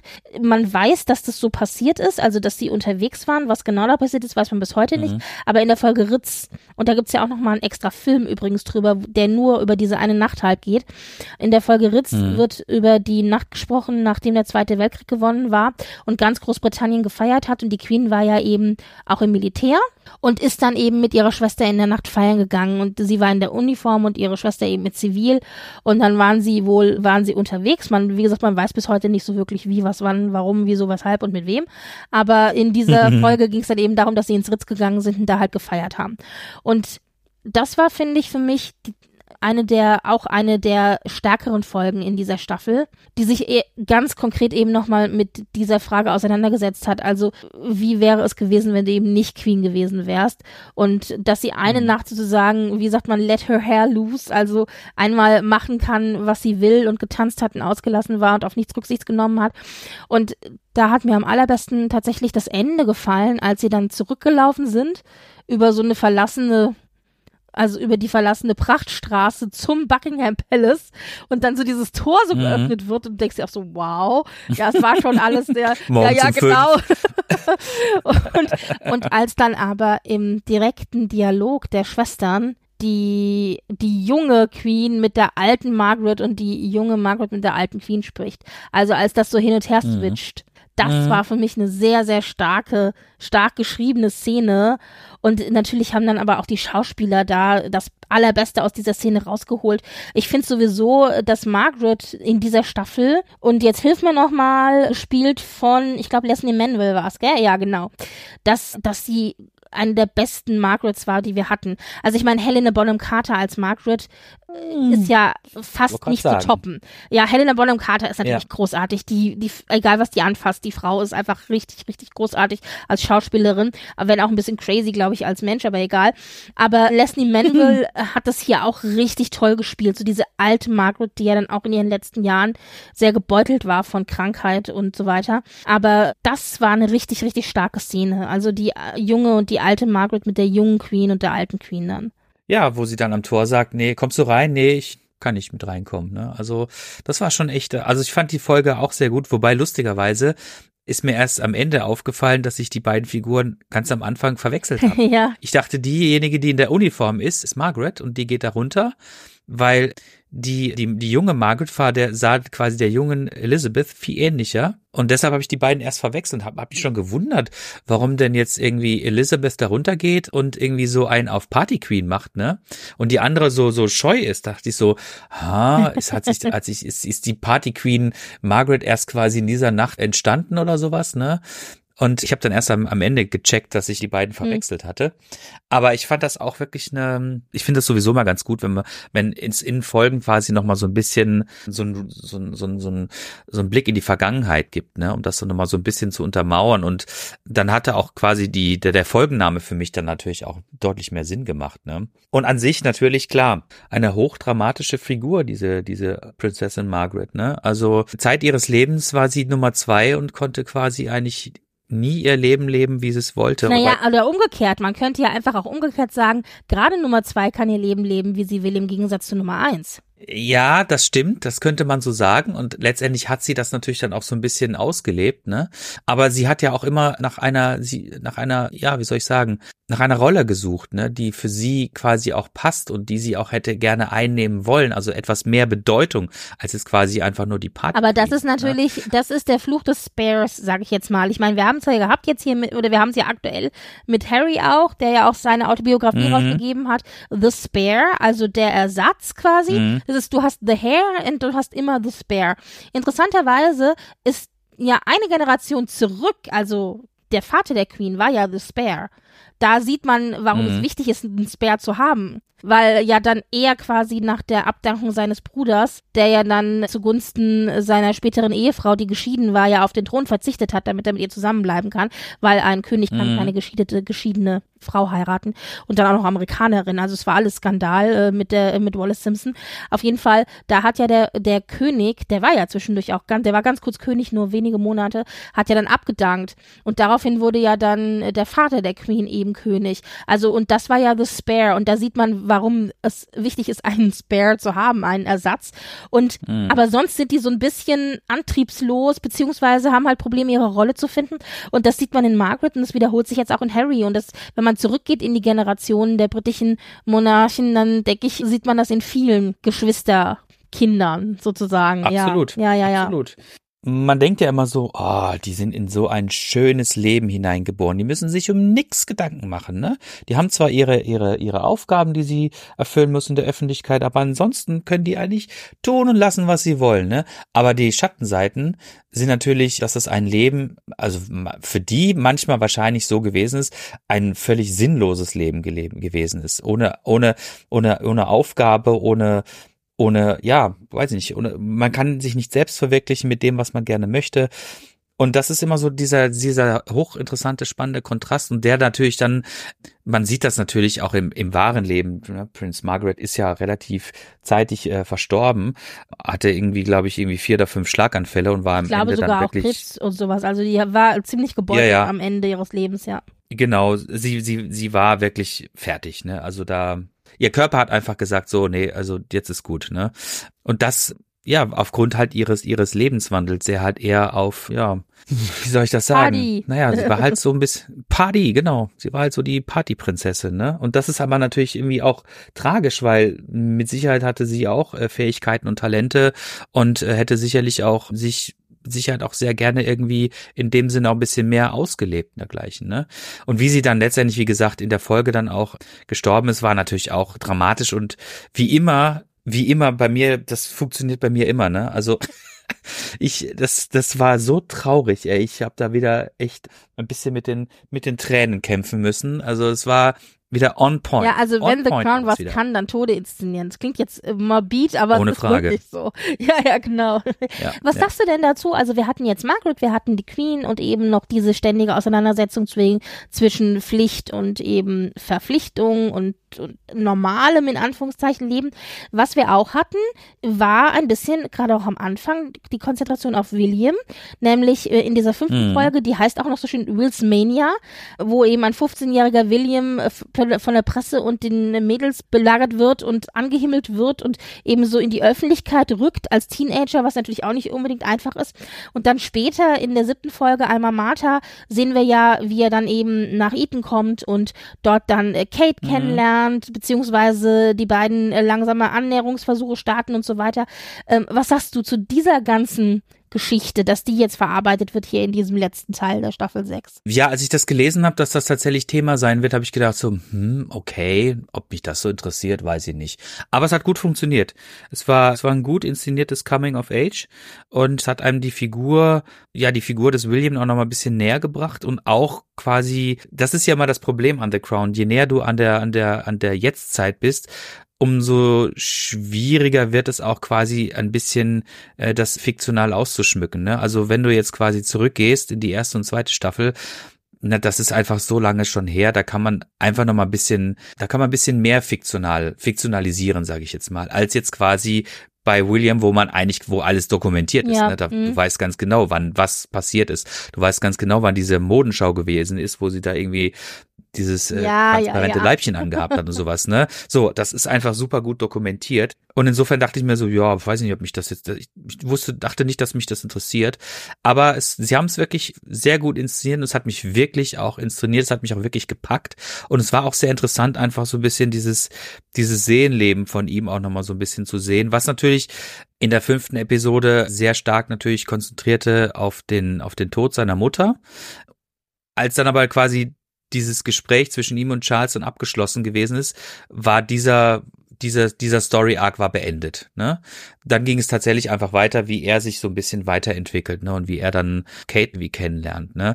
Aber äh, eine Sache möchte ich an dieser Stelle nochmal kurz dich fragen, und zwar, wie fandest du denn den Schauspielerwechsel zwischen Episode 4 und 5 von William und Harry? Bei William, muss ich dir ganz ehrlich sagen, ist es mir gar nicht so aufgefallen, aber bei Harry fand ich es irgendwie, hat es mich ein bisschen rausgerissen, weil ich nämlich den zweiten Harry, also der quasi aus dem zwei, aus von Folge 5 bis 10, den fand ich optisch halt zu weit weg für mich persönlich von Harry. Also das irgendwie, mich hat das, das optisch hat mich ein bisschen gestört, aber es war jetzt sonst eigentlich nicht so, so schlimm. Hat es dich denn rausgerissen? Hat dich es gestört? Ja, also im ersten Moment ja, also in den ersten Minuten der fünften Episode habe ich gedacht so, hu, das ist jetzt aber ein schwieriger Move. Gut, weil sagen, die haben das ne? natürlich gemacht, weil die dann ein ganzes Stück älter gewesen sind in diesem zweiten Teil und das hätten die Kinder, also die Schauspieler aus dem ersten Teil nicht spielen können. Das wäre nicht gegangen. Auf keinen Fall, auf keinen Fall. Aber äh, bei, bei, bei William ging's gerade noch so, da war es schon ein bisschen hm. schwieriger, der Bruch, aber es ging gerade noch so. Und auch weil der Schauspieler das dann sehr gut verkörpert und weil er dem echten William auch echt fürchterlich ähnlich sieht, ne? Harry hat, war immer ein Störfaktor. Hm. Also das war echt hm. schwierig. Ich fand den Schauspieler, ich fand ihn zwar gut, auch das, was sie aus ihm gemacht haben, da können wir gleich noch drüber sprechen, äh, fand ich auch gut und interessant. Aber ich fand ihn als Schauspieler jetzt tatsächlich eher nicht so gelungen. Also Dominic West hat ja Charles gespielt und sein Sohn, ich glaube, er wird Shannon ausgesprochen. Shannon West hat in diesem ersten Teil, also Folge 1 bis 4 eben William gespielt. Und da war kurz mhm. der Gedanke, ob er nicht vielleicht dann auch im zweiten Teil William spielen kann. Das ist aber vom Alter her nicht machbar gewesen. Und da hat aber tatsächlich Shannon West, also der Sohn von Dominic West, tatsächlich seinen Vater gebeten, er würde gerne auch im zweiten Teil William weiterhin spielen. Und die Produktion hat auch gesagt, wir würden es machen. Und da hat dann aber Dominic West gesagt, das möchte er nicht stellen. Und er hat gesagt, das war im Nachhinein auch die richtige Entscheidung für ihn selbst als Schauspieler, weil er gesagt hat, er kann nicht separieren zwischen dem echten Vater sein in dem Moment und der Figur Charles, die dem Sohn mhm. mitteilt, dass die Mutter gestorben ist. Und da hat er gesagt, das mhm. kann er nicht. Also das wäre, das wäre, hätte er nicht gekonnt mit seinem richtigen Sohn, weil da zu viel durcheinander kommt zwischen Charakter und geschriebenem Drehbuch und echter Vater-Sohn-Beziehung. Und das kann ich nachvollziehen. Und deswegen sonst mhm. wäre vielleicht sogar äh, Shannon West, der, der ja der echte Sohn von Dominic West ist, vielleicht sogar auch William geblieben. Also das weiß man eben nicht. Aber da war dann eben Dominic West derjenige, der gesagt hat, nein, also er, nicht, er hat jetzt nicht, ich verbiet's dir, aber nein, ich bin dagegen. Ja, so. Und dann kann natürlich der Sohn auch nicht sagen, okay, ich will das jetzt. Ja, und das fand ich noch ganz interessant hier in dem Zusammenhang. Das haben sie in dem Interview mal lang und breit und groß erzählt. Ja, interessant. Das wusste ich nicht. Aber es wäre interessant gewesen zu sehen, wenn es tatsächlich so gekommen wäre, wie dann wirklich echte Emotionen da quasi mit dabei gewesen wären. Ja. Wobei ich fand jetzt, wie gesagt, den, den, den zweiten William fand ich ganz gut. Er hat seine Rolle gut gespielt und er hat auch glaubhaft vermittelt, wie sein Seelenleben Ja, und Harry, finde ich zum Beispiel, spielt hier eigentlich im Grunde gar keine Rolle. Der war am Ende auch nur so ein bisschen Stichwortgeber. Es wurde halt kurz gezeigt, dass er seine Trauerarbeit hauptsächlich durch Flucht in Drogen irgendwie, also zumindest als Jugendlicher, macht aber mehr wurde mhm. dann auch mhm. nicht wirklich gezeigt, ja. Es ist vielleicht so ein bisschen angedeutet worden, so eine Entwicklung, die wir ja gesehen haben, die dann sich ja nochmal ein bisschen geändert hat, nachdem er Mengen getroffen hat. Aber ja, aber sonst spielt er da keine große Rolle. Ich finde, sie haben den, den Konflikt, der jetzt ist, den ja, haben sie schon der ziemlich, wird halt ziemlich intoniert. Ja, aber hm. wer weiß, ob das wirklich so war. Ich glaube, da sieht man deutlich, dass das Drehbuch aus der Perspektive von 2023 geschrieben wurde. Wohl wahr, wohl wahr. Definitiv, definitiv nicht nur wohl wahr, sondern das ist so. Also, ja. Naja gut, und dann haben wir, genau, wir haben also so ein bisschen die Konzentration auf William und wie er sich dann eben entwickelt. Ich finde diese, diesen, die Reife von William, also wie er eben anfängt langsam erwachsener zu werden und sich auch auseinanderzusetzen und vielleicht sogar zu versöhnen mit der Rolle, die er irgendwann mal einnehmen wird. Das sehen wir natürlich eben durch diese letzten sechs Episoden hindurch und das kulminiert so ein bisschen in, in der neunten Folge in Hope Street, wo er eben diese Unterhaltung mit der Queen hat und dann ja auch zu Besuch ist bei den Middletons und dann sich entscheidet, eben zurückzukommen, um die Queen am zum 50-jährigen Thronjubiläum auch zu unterstützen, obwohl sie ja gesagt mhm. hat, nee, du musst nicht und so weiter. Und ich glaube, irgendwo da um den Trero muss es auch gewesen sein, wo es ja um die Hochzeit von Camilla und Charles geht, wo die Queen ja eben zu den beiden Kindern geht, also zu Harry und William und sie halt fragt, wie ist eure Meinung dazu? Und William dann hm. sagt, ja, wir sind dafür. Hm. Und Harry ja dann im Hintergrund sagt, wie kannst du nur dazu ja sagen? Und William dann einfach nur sagt, ja, aber was bringt es denn, wenn wir uns jetzt dagegen stellen? Es bringt keinem was und wenn sie Papa glücklich macht, ah ja, dann ist okay. Und da sieht man hm. aber auch, dass in dem Moment, glaube ich, einfach, das ist für mich so der Schritt vom unreifen Teenager William hin zu einem William, der vielleicht dann akzeptiert, dass er irgendwann mal diese Rolle haben wird des Thronfolgers und dass er jetzt einfach sich zusammenreißen muss und erwachsen werden muss. Ja, und auch für beide gesprochen hat, ne? Also ja. danach wird ja nochmal ganz deutlich, dass es eigentlich nicht die Meinung von Harry gewesen ist, sondern er die Entscheidung für beide getroffen hat, ne? Aber, Aber Harry loyal dann auch eben nichts gesagt hat, weil da, da fällt er seinem Bruder halt auch nicht in den Rücken. Genau. Genau. Ja, also das fand ich dann nochmal äh, eigentlich äh, ganz schön zu sehen. Und dann natürlich diese allerletzte Folge, apropos inszenierte Tode. Oh mein Gott, Sleep, Dairy, Sleep. Das war übrigens auch der Moment bei der Beerdigung, wo ich Rotz und Wasser geheult habe, ey. Als dann dieser einsame, dieser einsame äh, Dulsack-Spieler da eben stand in der Kirche und dann ist er ja auch noch so gefilmt worden, wie er diesen Gang mhm. entlang lief und dann schloss sich ja diese Tür hinter ihm, das also im, im bei der richtigen Beerdigung der und mhm. ich habe da vor diesem TV gesessen und ich so, oh mein Gott, heul, heul, heul, oh heul. Es war ganz ja. schrecklich. Und dann dachte ich mir, und jetzt bringen wir das hier wieder. Und ich so, oh. Gleichzeitig muss ich ein bisschen lachen, weil bei uns im Frankfurter Kranz ist so ein bisschen der, stehen, der stehende Joke, wie es denn dem Dudelsackspieler geht. Weil wenn man mhm. weiß, dass die Queen ja eben diesen Dudelsackspieler hatte, der ja mhm. eben immer zum Frühstück aufgespielt hat und der, ich glaube, 1200 verschiedene Dudelsack Arrangements von verschiedenen Songs kannte, damit er nicht jeden Morgen das gleiche spielen muss mhm. und, und so weiter. Und dann haben wir uns über, also wir, wir sind sehr investiert in den Dudelsackspieler. Und, ähm, mhm. und als die Queen dann gestorben ist, dann haben wir uns auch tatsächlich gefragt, oh mein Gott, was passiert mit dem Dudelsackspieler?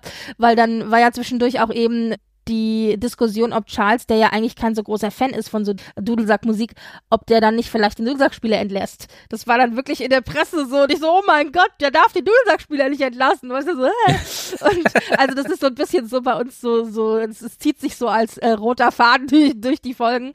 Naja, und aber dann, dann ist der Dudelsackspieler Gott sei Dank nicht entlassen worden und wir waren alle erleichtert. Und jetzt wird Charles eben auch mit äh, der Musik geweckt.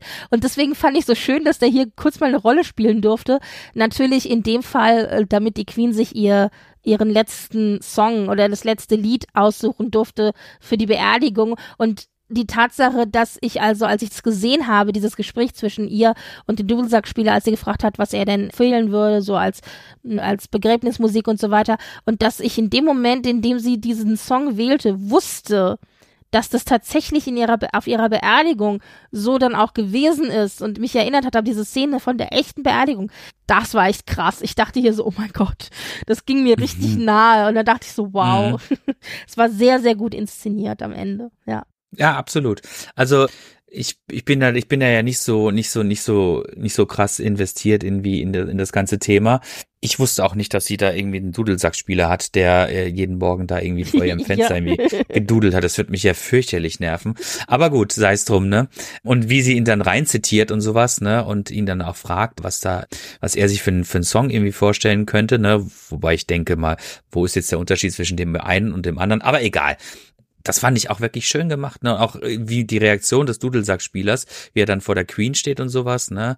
Also, das fand ich schon echt richtig gut auch gemacht und dann natürlich später das entsprechend, wie es dann in der Wahrheit und in, in echt so gewesen ist, ne, das ist korrespondiert dann schon ziemlich ganz gut, ne. Aber spiegelt ja auch wiederum, wie gesagt, die Bedeutung der letzten Folge, die wir ja vorhin schon mal ein bisschen erörtert haben, die Parallelen zwischen der letzten Folge und dann tatsächlich dem Tod der Queen war ja, war ja, wie gesagt, offensichtlich, ne. Ja, ja. Was hältst du denn in der letzten Folge von der Szene, wo sich die drei Queens quasi begegnen? Ah, ganz großartig, ganz groß. Wenn ich, wenn ich daran wieder zurückdenke, krieg ich schon wieder irgendwie Gänsehaut. Das war vorzüglich. Also ich wusste das nicht, dass die, dass die beiden Schauspieler nochmal in der letzten Folge quasi mit dabei mhm. sind. Ich glaube, das wusste keiner. Also beziehungsweise es wusste keiner, dass die drei sich nochmal begegnen werden. Auch in dieser, in dieser Abtei da, alle drei zusammen. Ich habe ja nur darauf gewartet, dass am Ende nochmal irgendwie so ein Schriftzug kommt, wir gedenken der Queen, die am blablabla ja, gestorben genau, ist. Oder so. Aber genau. das haben sie sich genau. gespart. Glücklicherweise, ehrlich gesagt. Ne? Oder sie hätten, oder ich habe gedacht, sie würden dann nochmal am Ende nochmal echte Bilder einblenden. Ne? Mhm, mh. Von, ja. also von den dreien äh, oder von der von Queen Elizabeth. Ich glaube, die Jubelbilder vom 50. Thronjubiläum, also die vom Publikum, ich glaube, die waren echt. Ja, ja, das hat man auch immer gemerkt. Das hat man immer in der, in der Qualität gemerkt. Da waren auch teilweise viele, viele echte Bilder dabei. Ja, also wie gesagt, ganz großartig, auch das Ende ganz großartig inszeniert, sie alleine in der Abtei und auch wie sie, wie sie quasi da davor auch mit sich ringt, quasi zu sagen, ja, jetzt ist eigentlich gut, ne? Also jetzt könnte ich eigentlich auch abdanken. Jetzt könnte ich mhm. eigentlich dem, dem Charles quasi das Zepter in die Hand drücken. Es ist schon vorgekommen. Aber wie sie dann im letzten Moment, ich glaube, also das ist, würde ich jetzt mal sagen, hochfiktional, wie sie dann aber im letzten Moment dann quasi doch ja, nochmal irgendwie ja, ja, die Kurve Hochzeit. kriegt und so. Mhm. Genau. Und dann doch nochmal irgendwie sagt, und auch die, ich glaube, ich weiß nicht, weißt du, die Rede genauso gehalten worden ist, wie sie quasi in der Serie zu hören gewesen die ist? Die Hochzeitsrede, ja. Also die auf, die, okay, auf dieses Paar. Ne? Also ja. da habe ich habe ich sehr gelacht, muss ich sagen. Aber ähm, du weißt gar nicht, wie sehr die Privatsekretäre um sie herum alle geschwitzt haben, weil mhm. oh mein Gott, die Queen schreibt die Rede selber und keiner weiß und da keiner kann drauf gucken und so. Oh mein Gott, oh mein Gott, ja ja. absolut, absolut, ne? Und das fand ich sehr sehr interessant, auch so diesen inneren Kampf da mit ihr zu zu sehen und auch ja ihren ihren Prozess zur Entscheidungsfindung, der für mich dann manchmal nicht unbedingt nachvollziehbar gewesen ist. Ne? Warum also jetzt wissen wir ja, dass sie quasi dann noch weitere 15 Jahre da irgendwie mhm. regiert hat, ne? Also fast 20 eigentlich. Und dann zu sagen, okay, eigentlich wäre es doch an dem Moment wirklich gut gewesen, ne? Also jetzt ist Charles halt auch schon irgendwie über 70 und sowas, ne? Ja, mit 74, glaube ich, ist er. Oder glaube, 74, genau. Ja, also wurde er dann König, genau, ja. Und äh, einfach zu sagen, okay, pass auf, ne, jetzt ist gut, ich habe jetzt 50 Jahre der Krone gedient, jetzt ziehe ich mich zurück zu meinen Pferden und zu meinen Hunden nach, nach, nach Schottland. Ne? Aber das ist halt natürlich eine Einstellungsfrage. Es gibt so ein paar gekrönte Oberhäupter, von denen ich erwarte, dass sie vom Thron wegsterben. Die Queen gehörte dazu. Mhm. Wer das auch in sich trägt, der wird definitiv niemals das vorher abgeben, ist der schwedische König zum Beispiel der, mhm. der, der hat auch das so, das ist in, in, in ihm so rein erzogen von seinem Elternhaus. Der, der würde nie freiwillig den Thron aufgeben. Wobei, äh, wo das zum Beispiel jetzt im Vergleich, das hat ja auch die Queen erwähnt eben in ihrem Gespräch mit sich selbst, als sie mhm. da im Stall war, dass ja zum Beispiel es in den Niederlanden gang und gäbe ist, dass die, äh, dass die Queens, also die hatten bisher war immer nur, also die letzten zwei waren Frauen auf mhm. dem Thron, dass die eben die, die abgedankt haben immer. Also haben wir ja jetzt aktuell auch, dass der aktuelle König, also Prinz Willem Alexander und seine Mutter eben hat abgedankt auch und mhm. ist jetzt in Rente. Ja, und also in den Niederlanden ist es zum Beispiel üblich. Gut, das niederländische Königshaus hat sicherlich auf jeden Fall seine Berechtigung, aber im Vergleich, im Vergleich zum britischen Königshaus ist das natürlich ähm, das ist ja, eine andere Geschichte natürlich. eine ganz andere Welt. Eine andere ne? Gravitas. Also, aber eines der reichesten Königshäuser der Welt. Apropos Vergleich mit ja. Großbritannien und so. Also, hm. naja, nichtsdestotrotz, ja, aber das ist schon interessant, ja. Und ja, also ich fand es auch am Ende nochmal richtig schön, dass wir diese drei Schauspieler zusammen gehabt haben. Es war ein bisschen kitschig, natürlich. Diese ganze letzte Folge hatte so einen leichten Touch von Kitsch und es war aber auch gleichzeitig irgendwie hochironisch, weil eben ja auch die Beerdigung geplant wurde und interessant auch die Reaktion der Partner, also ein Prinz Philipp, der darin aufging, irgendwie seine Beerdigung zu planen, während die Queen am liebsten sich gar nicht damit auseinandergesetzt hätte. Also es war wirklich mhm. auch interessant, das so zu sehen. Und interessant übrigens auch, dass ja das meiste, was Philipp dann geplant hat, auch so durchgesetzt wurde. Also das hat man ja auch mitbekommen, dass er ja sie mhm. eben seinen eigenen Spezial-Range Rover da irgendwie hatte, seinen Spezialwagen und was nicht alles. Ja, das war schon, ja. Also es war mit, äh, sagen wir mit, mit with a heavy hand. Also subtil war da nix. Aber es hat für mich trotzdem gut funktioniert. Interessanterweise habe ich auch da öfter mal gehört, dass vielen das Ende nicht gefallen hat. Sie fanden das zu, ich weiß nicht, zu aufdringlich und zu, also ihnen hat so der Höhepunkt gefehlt irgendwie am Ende. Ja, das stimmt. Das kann man, das kann man durchaus vorwerfen. Also es, es, es hat auf einer leisen Note geendet. Ne? ja. Aber das fand ich okay. Also, also die Serie hat auch immer, immer, immer für mich irgendwie den richtigen Knopf gedrückt, ne? Mhm. Also sei es jetzt irgendwie in der Folge, wo irgendwie Prinz Philip nochmal dieses Gespräch mit, mit Prinz William hat, ne? Über diese Vaterrollen und wo er nochmal ein bisschen sich zurückerinnert, wie er Vater gewesen. Er war jetzt ja auch eher ein etwas, ja, distanzierterer, harter Vater, sage ich jetzt mal, mhm. ne? Und das quasi dann nochmal zu, zu in der Rückprojektion zu sehen und dann auch entsprechend das auf Charles und und William nochmal zu vergleichen, das war das hat halt das hat halt bei mir echt super gut funktioniert, ne? Also das fand ich sehr bewegend, muss ich sagen und das hat die Serie eigentlich immer wieder aufs neue geschafft, da sehr viel Emotionen sowas in in diese in ihre Geschichte hineinzubringen und das ja. auch finde ich ganz großartig zu inszenieren mit großartigen Schauspielern hat mega gut funktioniert bei mhm. mir, muss ich sagen. Und insofern war ich mit dem Ende auch echt fein. Ich war ich war tatsächlich traurig, dass es jetzt zu Ende ist, ne? Aber andererseits mit ein paar Tagen Abstand muss ich auch sagen, es hätte auch keinen Sinn gemacht, es, es noch weiterzuführen, ne? Also die Serie hat zu dem richtigen Zeitpunkt geendet. Es wäre mit Sicherheit interessant gewesen, es noch noch weiter zu gucken oder weiter zu erzählen, aber es ist dann irgendwann einfach zu nah an der an der, an der eigenen Realität. Also der Abstand, der früher gewesen ist, war hochspannend, weil ich habe da keine, ich hatte da keine Berührungspunkte und es war sehr interessant, irgendwie da auch zu sehen, wie sie Königin geworden ist und wie es dann später quasi auch äh, weitergegangen ist und ihre Rollen, die sie dann immer wieder auch einnehmen musste. Zwar, dass sie immer wieder dieselbe Rolle hat als Queen, aber auch im Zusammenspiel mit den einzelnen Premierministern, die ich weiß ja nicht, wie viele Premierminister sie gesehen hat. Ne? Sie meinte auch irgendwann so, ja, ich weiß nicht, also ich habe schon mehr Premierminister gesehen als alle anderen zusammen, ne? Aber auch so dieser Umschwung, gerade mit Tony Blair, auch von äh, König Tony Blair zu wir verabscheuen ihn. Also und die Queen aber immer stoisch ja. auf ihrem auf ihrem Stuhl ja. über die Jahrzehnte hinweg, genau, ja, ja. Absolut, absolut. Und auch wie sie sich im Stillen darüber amüsiert, wie er dann quasi so großartig bei dieser Women's Institute oder wie heißt diese Vereinigung denn nochmal? Die Frauenvereinigung schlechthin in genau, Großbritannien, die, ja. Die großbritannische englische Frauenvereinigung schlechthin. Großartig, wie sie dann, wie, wie sie im kleinen Kreise da wirklich aufgenommen wird und die sie feiern, ne? Mhm. Wirklich feiern, weil sie genau 100 Prozent die Werte dieser Institution wiedergibt, ne? Ja. Und wie er dann mit seiner progressiven Art einfach zack, einfach wie, wie, wie ein Schiff in, in, in die offene, ins offene Riff fährt und einfach zerschellt. Also, großartig. Weil er sich nicht daran hält, nicht über Politik zu reden, genau.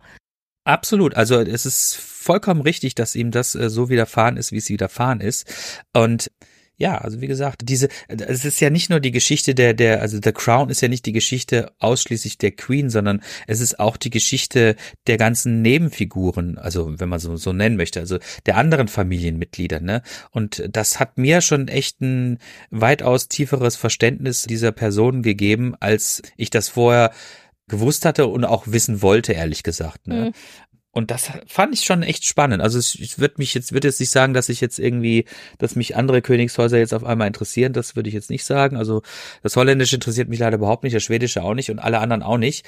Aber dieses britische Königshaus ist schon einfach so reich an, an Geschichte, weil es einfach so langlebig ist und auch was früher einfach auch England mal gewesen ist, ne? Und auch zu Anfang ihrer Regentschaft noch war und es dann geworden ist im späteren Verlauf und wie sich dann entsprechend auch einfach diese Institution selbst in Frage stellt, ne? Oder in Frage gestellt wird mit diesem Aktionsplan von Tony Blair da irgendwie, doch da mal irgendwie zu gucken, ob der könige Schwanpfleger wirklich so dringend notwendig ist oder der Typ, der irgendwie der Typ, der irgendwie die, die Servietten irgendwie mhm. zusammenfaltet, mhm. ne? Also großartig, ne, wo du, wo du selber jetzt denken würdest, es braucht doch kein Mensch, ne? Aber wo sie dann auch einfach ganz sagt, ja, sie hat sich das jetzt alles angeguckt, sie hat sich wirklich eine Meinung gebildet und sagt einfach, ja, das gehört halt einfach dazu. Und dann sagst du so, Stimmt. Das gehörte zu ihr dazu, wie halt irgendwie Krone und Zepter, ne? Das ist aber auch wieder die bildlich gewordene Auseinandersetzung zwischen alter, verstaubter Monarchie und Tradition versus moderne, neue Gesellschaft. Das ist halt, ja, diese ständige Kluft, in der gerade auch das britische Königshaus steckt. Ja, ja, natürlich. Übrigens, lass mich nachtragen, also es heißt tatsächlich nur Women's Institute äh, WWI. Also das mhm. ist das, genau, das war die Organisation. Ja, und wie sie halt auch immer, wie diese ganze Institution, Institution, aber auch noch immer in ihren, in ihren alten Häusern da gewohnt hat, ne, Buckingham Palace, stelle ich mir ja ganz fürchterlich Na, vor. Du, ne? du siehst ja das, die Palast, die Palastmaus haben wir gesehen. Ja, ja. ja, ja, ja, ach Gott. Ja, ja, genau, die Palastmaus, richtig, genau. Und wie fürchterlich ist, ich stelle mir das fürchterlich vor, in solchen alten Kästen leben zu müssen.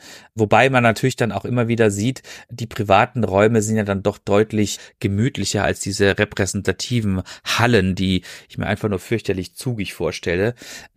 Und trotzdem mussten sie halt Zeit ihres Lebens da drin halt einfach leben, ne? Und ich kann auch gut verstehen, dass sie einfach quasi immer wieder, sobald es ihr möglich gewesen ist, nach, nach Schottland geflüchtet ist, ne? Wobei das, Das da ja, ja- aber noch schwieriger ist wohl mit den, also weil diese ganzen Gebäude, die sind alle alt und feucht und die Elektrizität muss neu gemacht werden und so weiter und so fort. Aber in Schottland ist es leider genauso schlimm. Also, aber das mochte sie halt, dieses Spartanische mochte sie ganz gerne. Ja, und ich meine, es war dann auch, da, da waren ihre Pferde, ne? ja, und raus aus dem, aus dem Blitzlichtgewitter und so, genau. Autofahren und alles drum und dran, ne? Also, Da gibt's, es gibt auch diese ganz bekannte Anekdote, wo die Queen eben unterwegs gewesen ist mit ihrem Bodyguard und einem Touristenpaar begegnet ist, die eben von außen äh, sozusagen sich so ein bisschen das alles angeguckt haben, soweit sie eben rankam und die dann ins Gespräch kamen und dann das Touristenpaar eben meinte, weil sie sie nicht erkannt haben, meinte, ob sie denn die Queen schon mal gesehen hätten. Und dann meinte sie so, ja, die läuft hier manchmal lang, also die kommt manchmal mit spazieren und so, weil sie halt neugierig waren, ob die mal im Dorf ist oder so. Und dann meinte sie, ja, die kommt manchmal spazieren und so. Und meinte, ach, das ist ja spannend und irgendwie sich dann mit ihr drei, vier Takte unterhalten haben und dann am Ende ich glaube, der Bodyguard hat dann genau, und dann, dann hat der Bodyguard am Ende irgendwie noch ein Foto gemacht und dann wussten sie, und, und irgendwie, weil, weil die Queen hat halt drauf bestanden, ein Foto zu machen, gar nicht die Mhm. Touristen.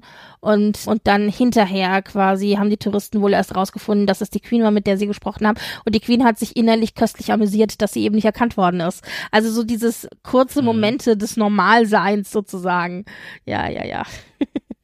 Ich wäre ja gerne mal auf dem, ich wäre gerne Mäuschen gewesen, als die zwei Touristen, wenn sie es überhaupt wissen, aber ich denke mal mittlerweile wissen sie es, weil diese Anekdote halt immer wieder erzählt wurde und zwar von dem Bodyguard. Mhm. Also als die entdeckt haben, dass die Frau, mit der sie auf diesem Foto drauf sind, die Queen ist. Das, Boah, da wäre wär- ich gerne dabei gewesen. ich wäre tot, ich wäre tot umgefallen. Ja, ey. total. Das ist großartig. Ich, sowas liebe ich ja. Und sowas liebt Ja. die Queen übrigens auch. Oder liebte. Ja, ja, ja. Ja. Mm, Ja, nee, genau, aber es stimmt schon, genau. Also da konnte sie dann sozusagen aus dem Leben ein bisschen fliehen, aus der Verpflichtung. Ja. Ja. Ja, also grundsätzlich war ich mit dieser sechsten Staffel sehr zufrieden. Ich meine, wir, wir haben es mehrfach gesagt, ich kann es auch nur wiederholen und es gilt für, für die komplette Serie. Sehr, sehr hohes Produktionsniveau, Ausstattung, Kostüme, was nicht alles. Also wirklich sehr, sehr toll. Ich finde, es ist einfach eine wirklich auch schön anzusehende Serie.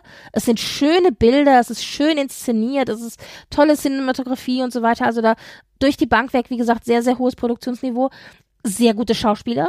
Auch da muss ich sagen, gut, der eine oder andere passt besser auf seine Rolle oder schlechter, aber ich finde von der schauspielerischen Leistung her sind die alle gut bis sehr gut. Absolut. Und vor allen Dingen auch immer das Königspaar, das gewählt worden ist. Also, wie gesagt, ganz, ganz toll. Durch die Bank weg bin ich sehr, sehr begeistert. Das alleine schon deswegen kann man das eigentlich wirklich auch empfehlen.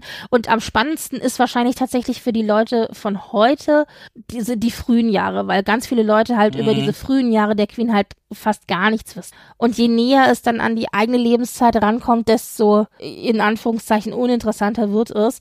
Aber natürlich ist man dann schon so gefangen in der Serie, dass man auf jeden Fall zu Ende gucken will. Und für mich hat diese sechste Staffel der ganzen Geschichte einen guten Abschluss gegeben.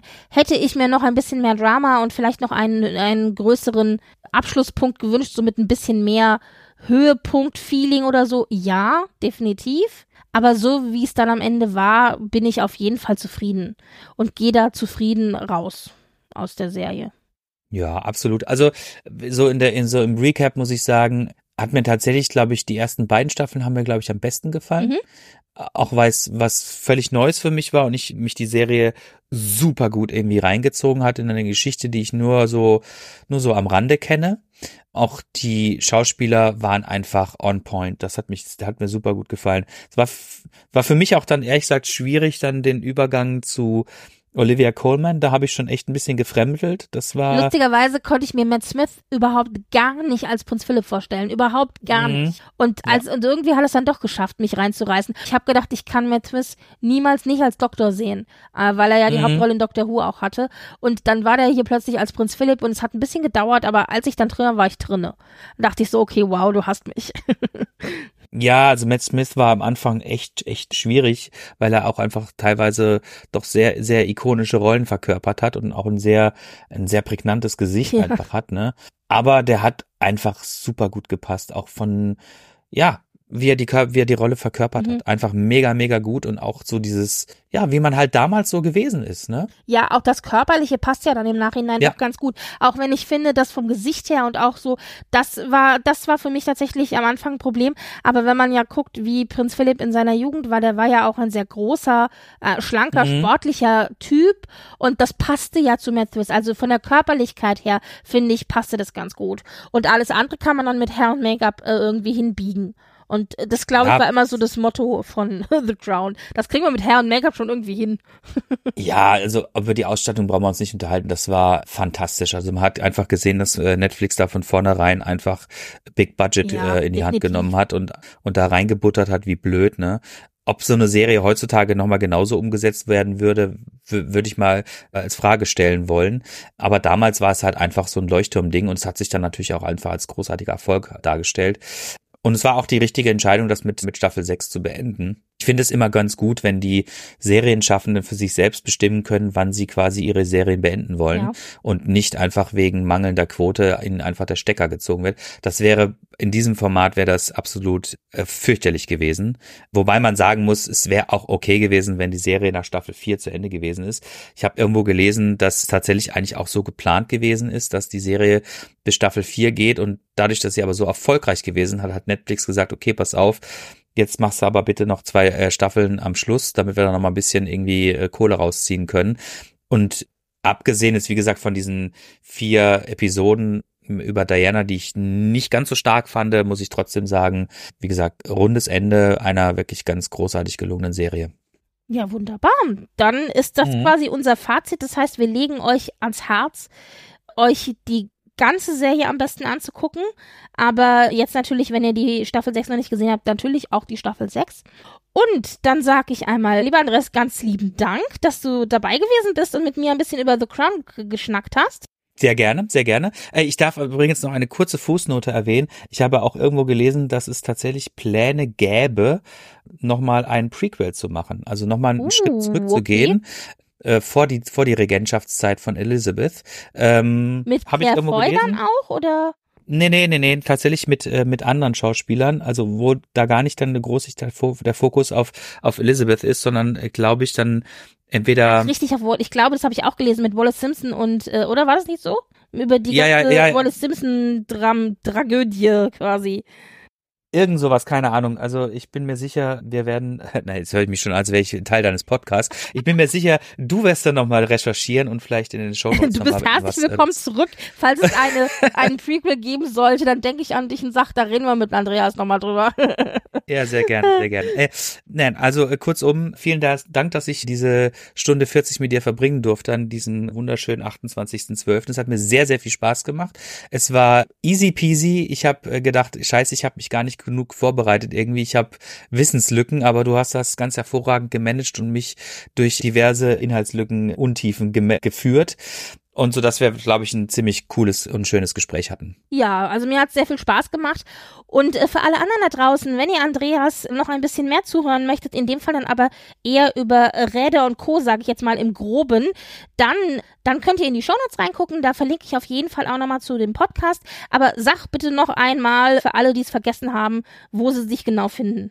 Ach, wir sind überall zu finden. Also wir sind bei allen Podcatchern zu finden. Wir sind bei Apple, bei Spotify. Und das ganze Ding nennt sich äh, Rockstar TV, der Gravel- und Mountainbike Podcast. Und da, und Rockstar, aber nicht mit Rockstar. Wir sind keine Stars, sondern wir sind Rockstar mit ER. Und ja, da findet er uns auf jeden Fall. Und ja, ich freue mich, wenn er auch mal in unseren Podcast irgendwie reinhört, der jetzt mit dem Thema, was wir gerade besprochen haben, wenig zu tun hat. Aber wenn euch Fahrräder interessiert, dann seid ihr da bei uns an der richtigen Adresse. Wunderbar. Dann hören wir uns das nächste Mal 2024. Das ist ja immer so Wahnsinn, wenn man dann 23 ist und dann sagt, im nächsten Jahr dann. und dann, genau, und dann gibt's neue royale News für euch. Bis denn. Tschüss. Ciao.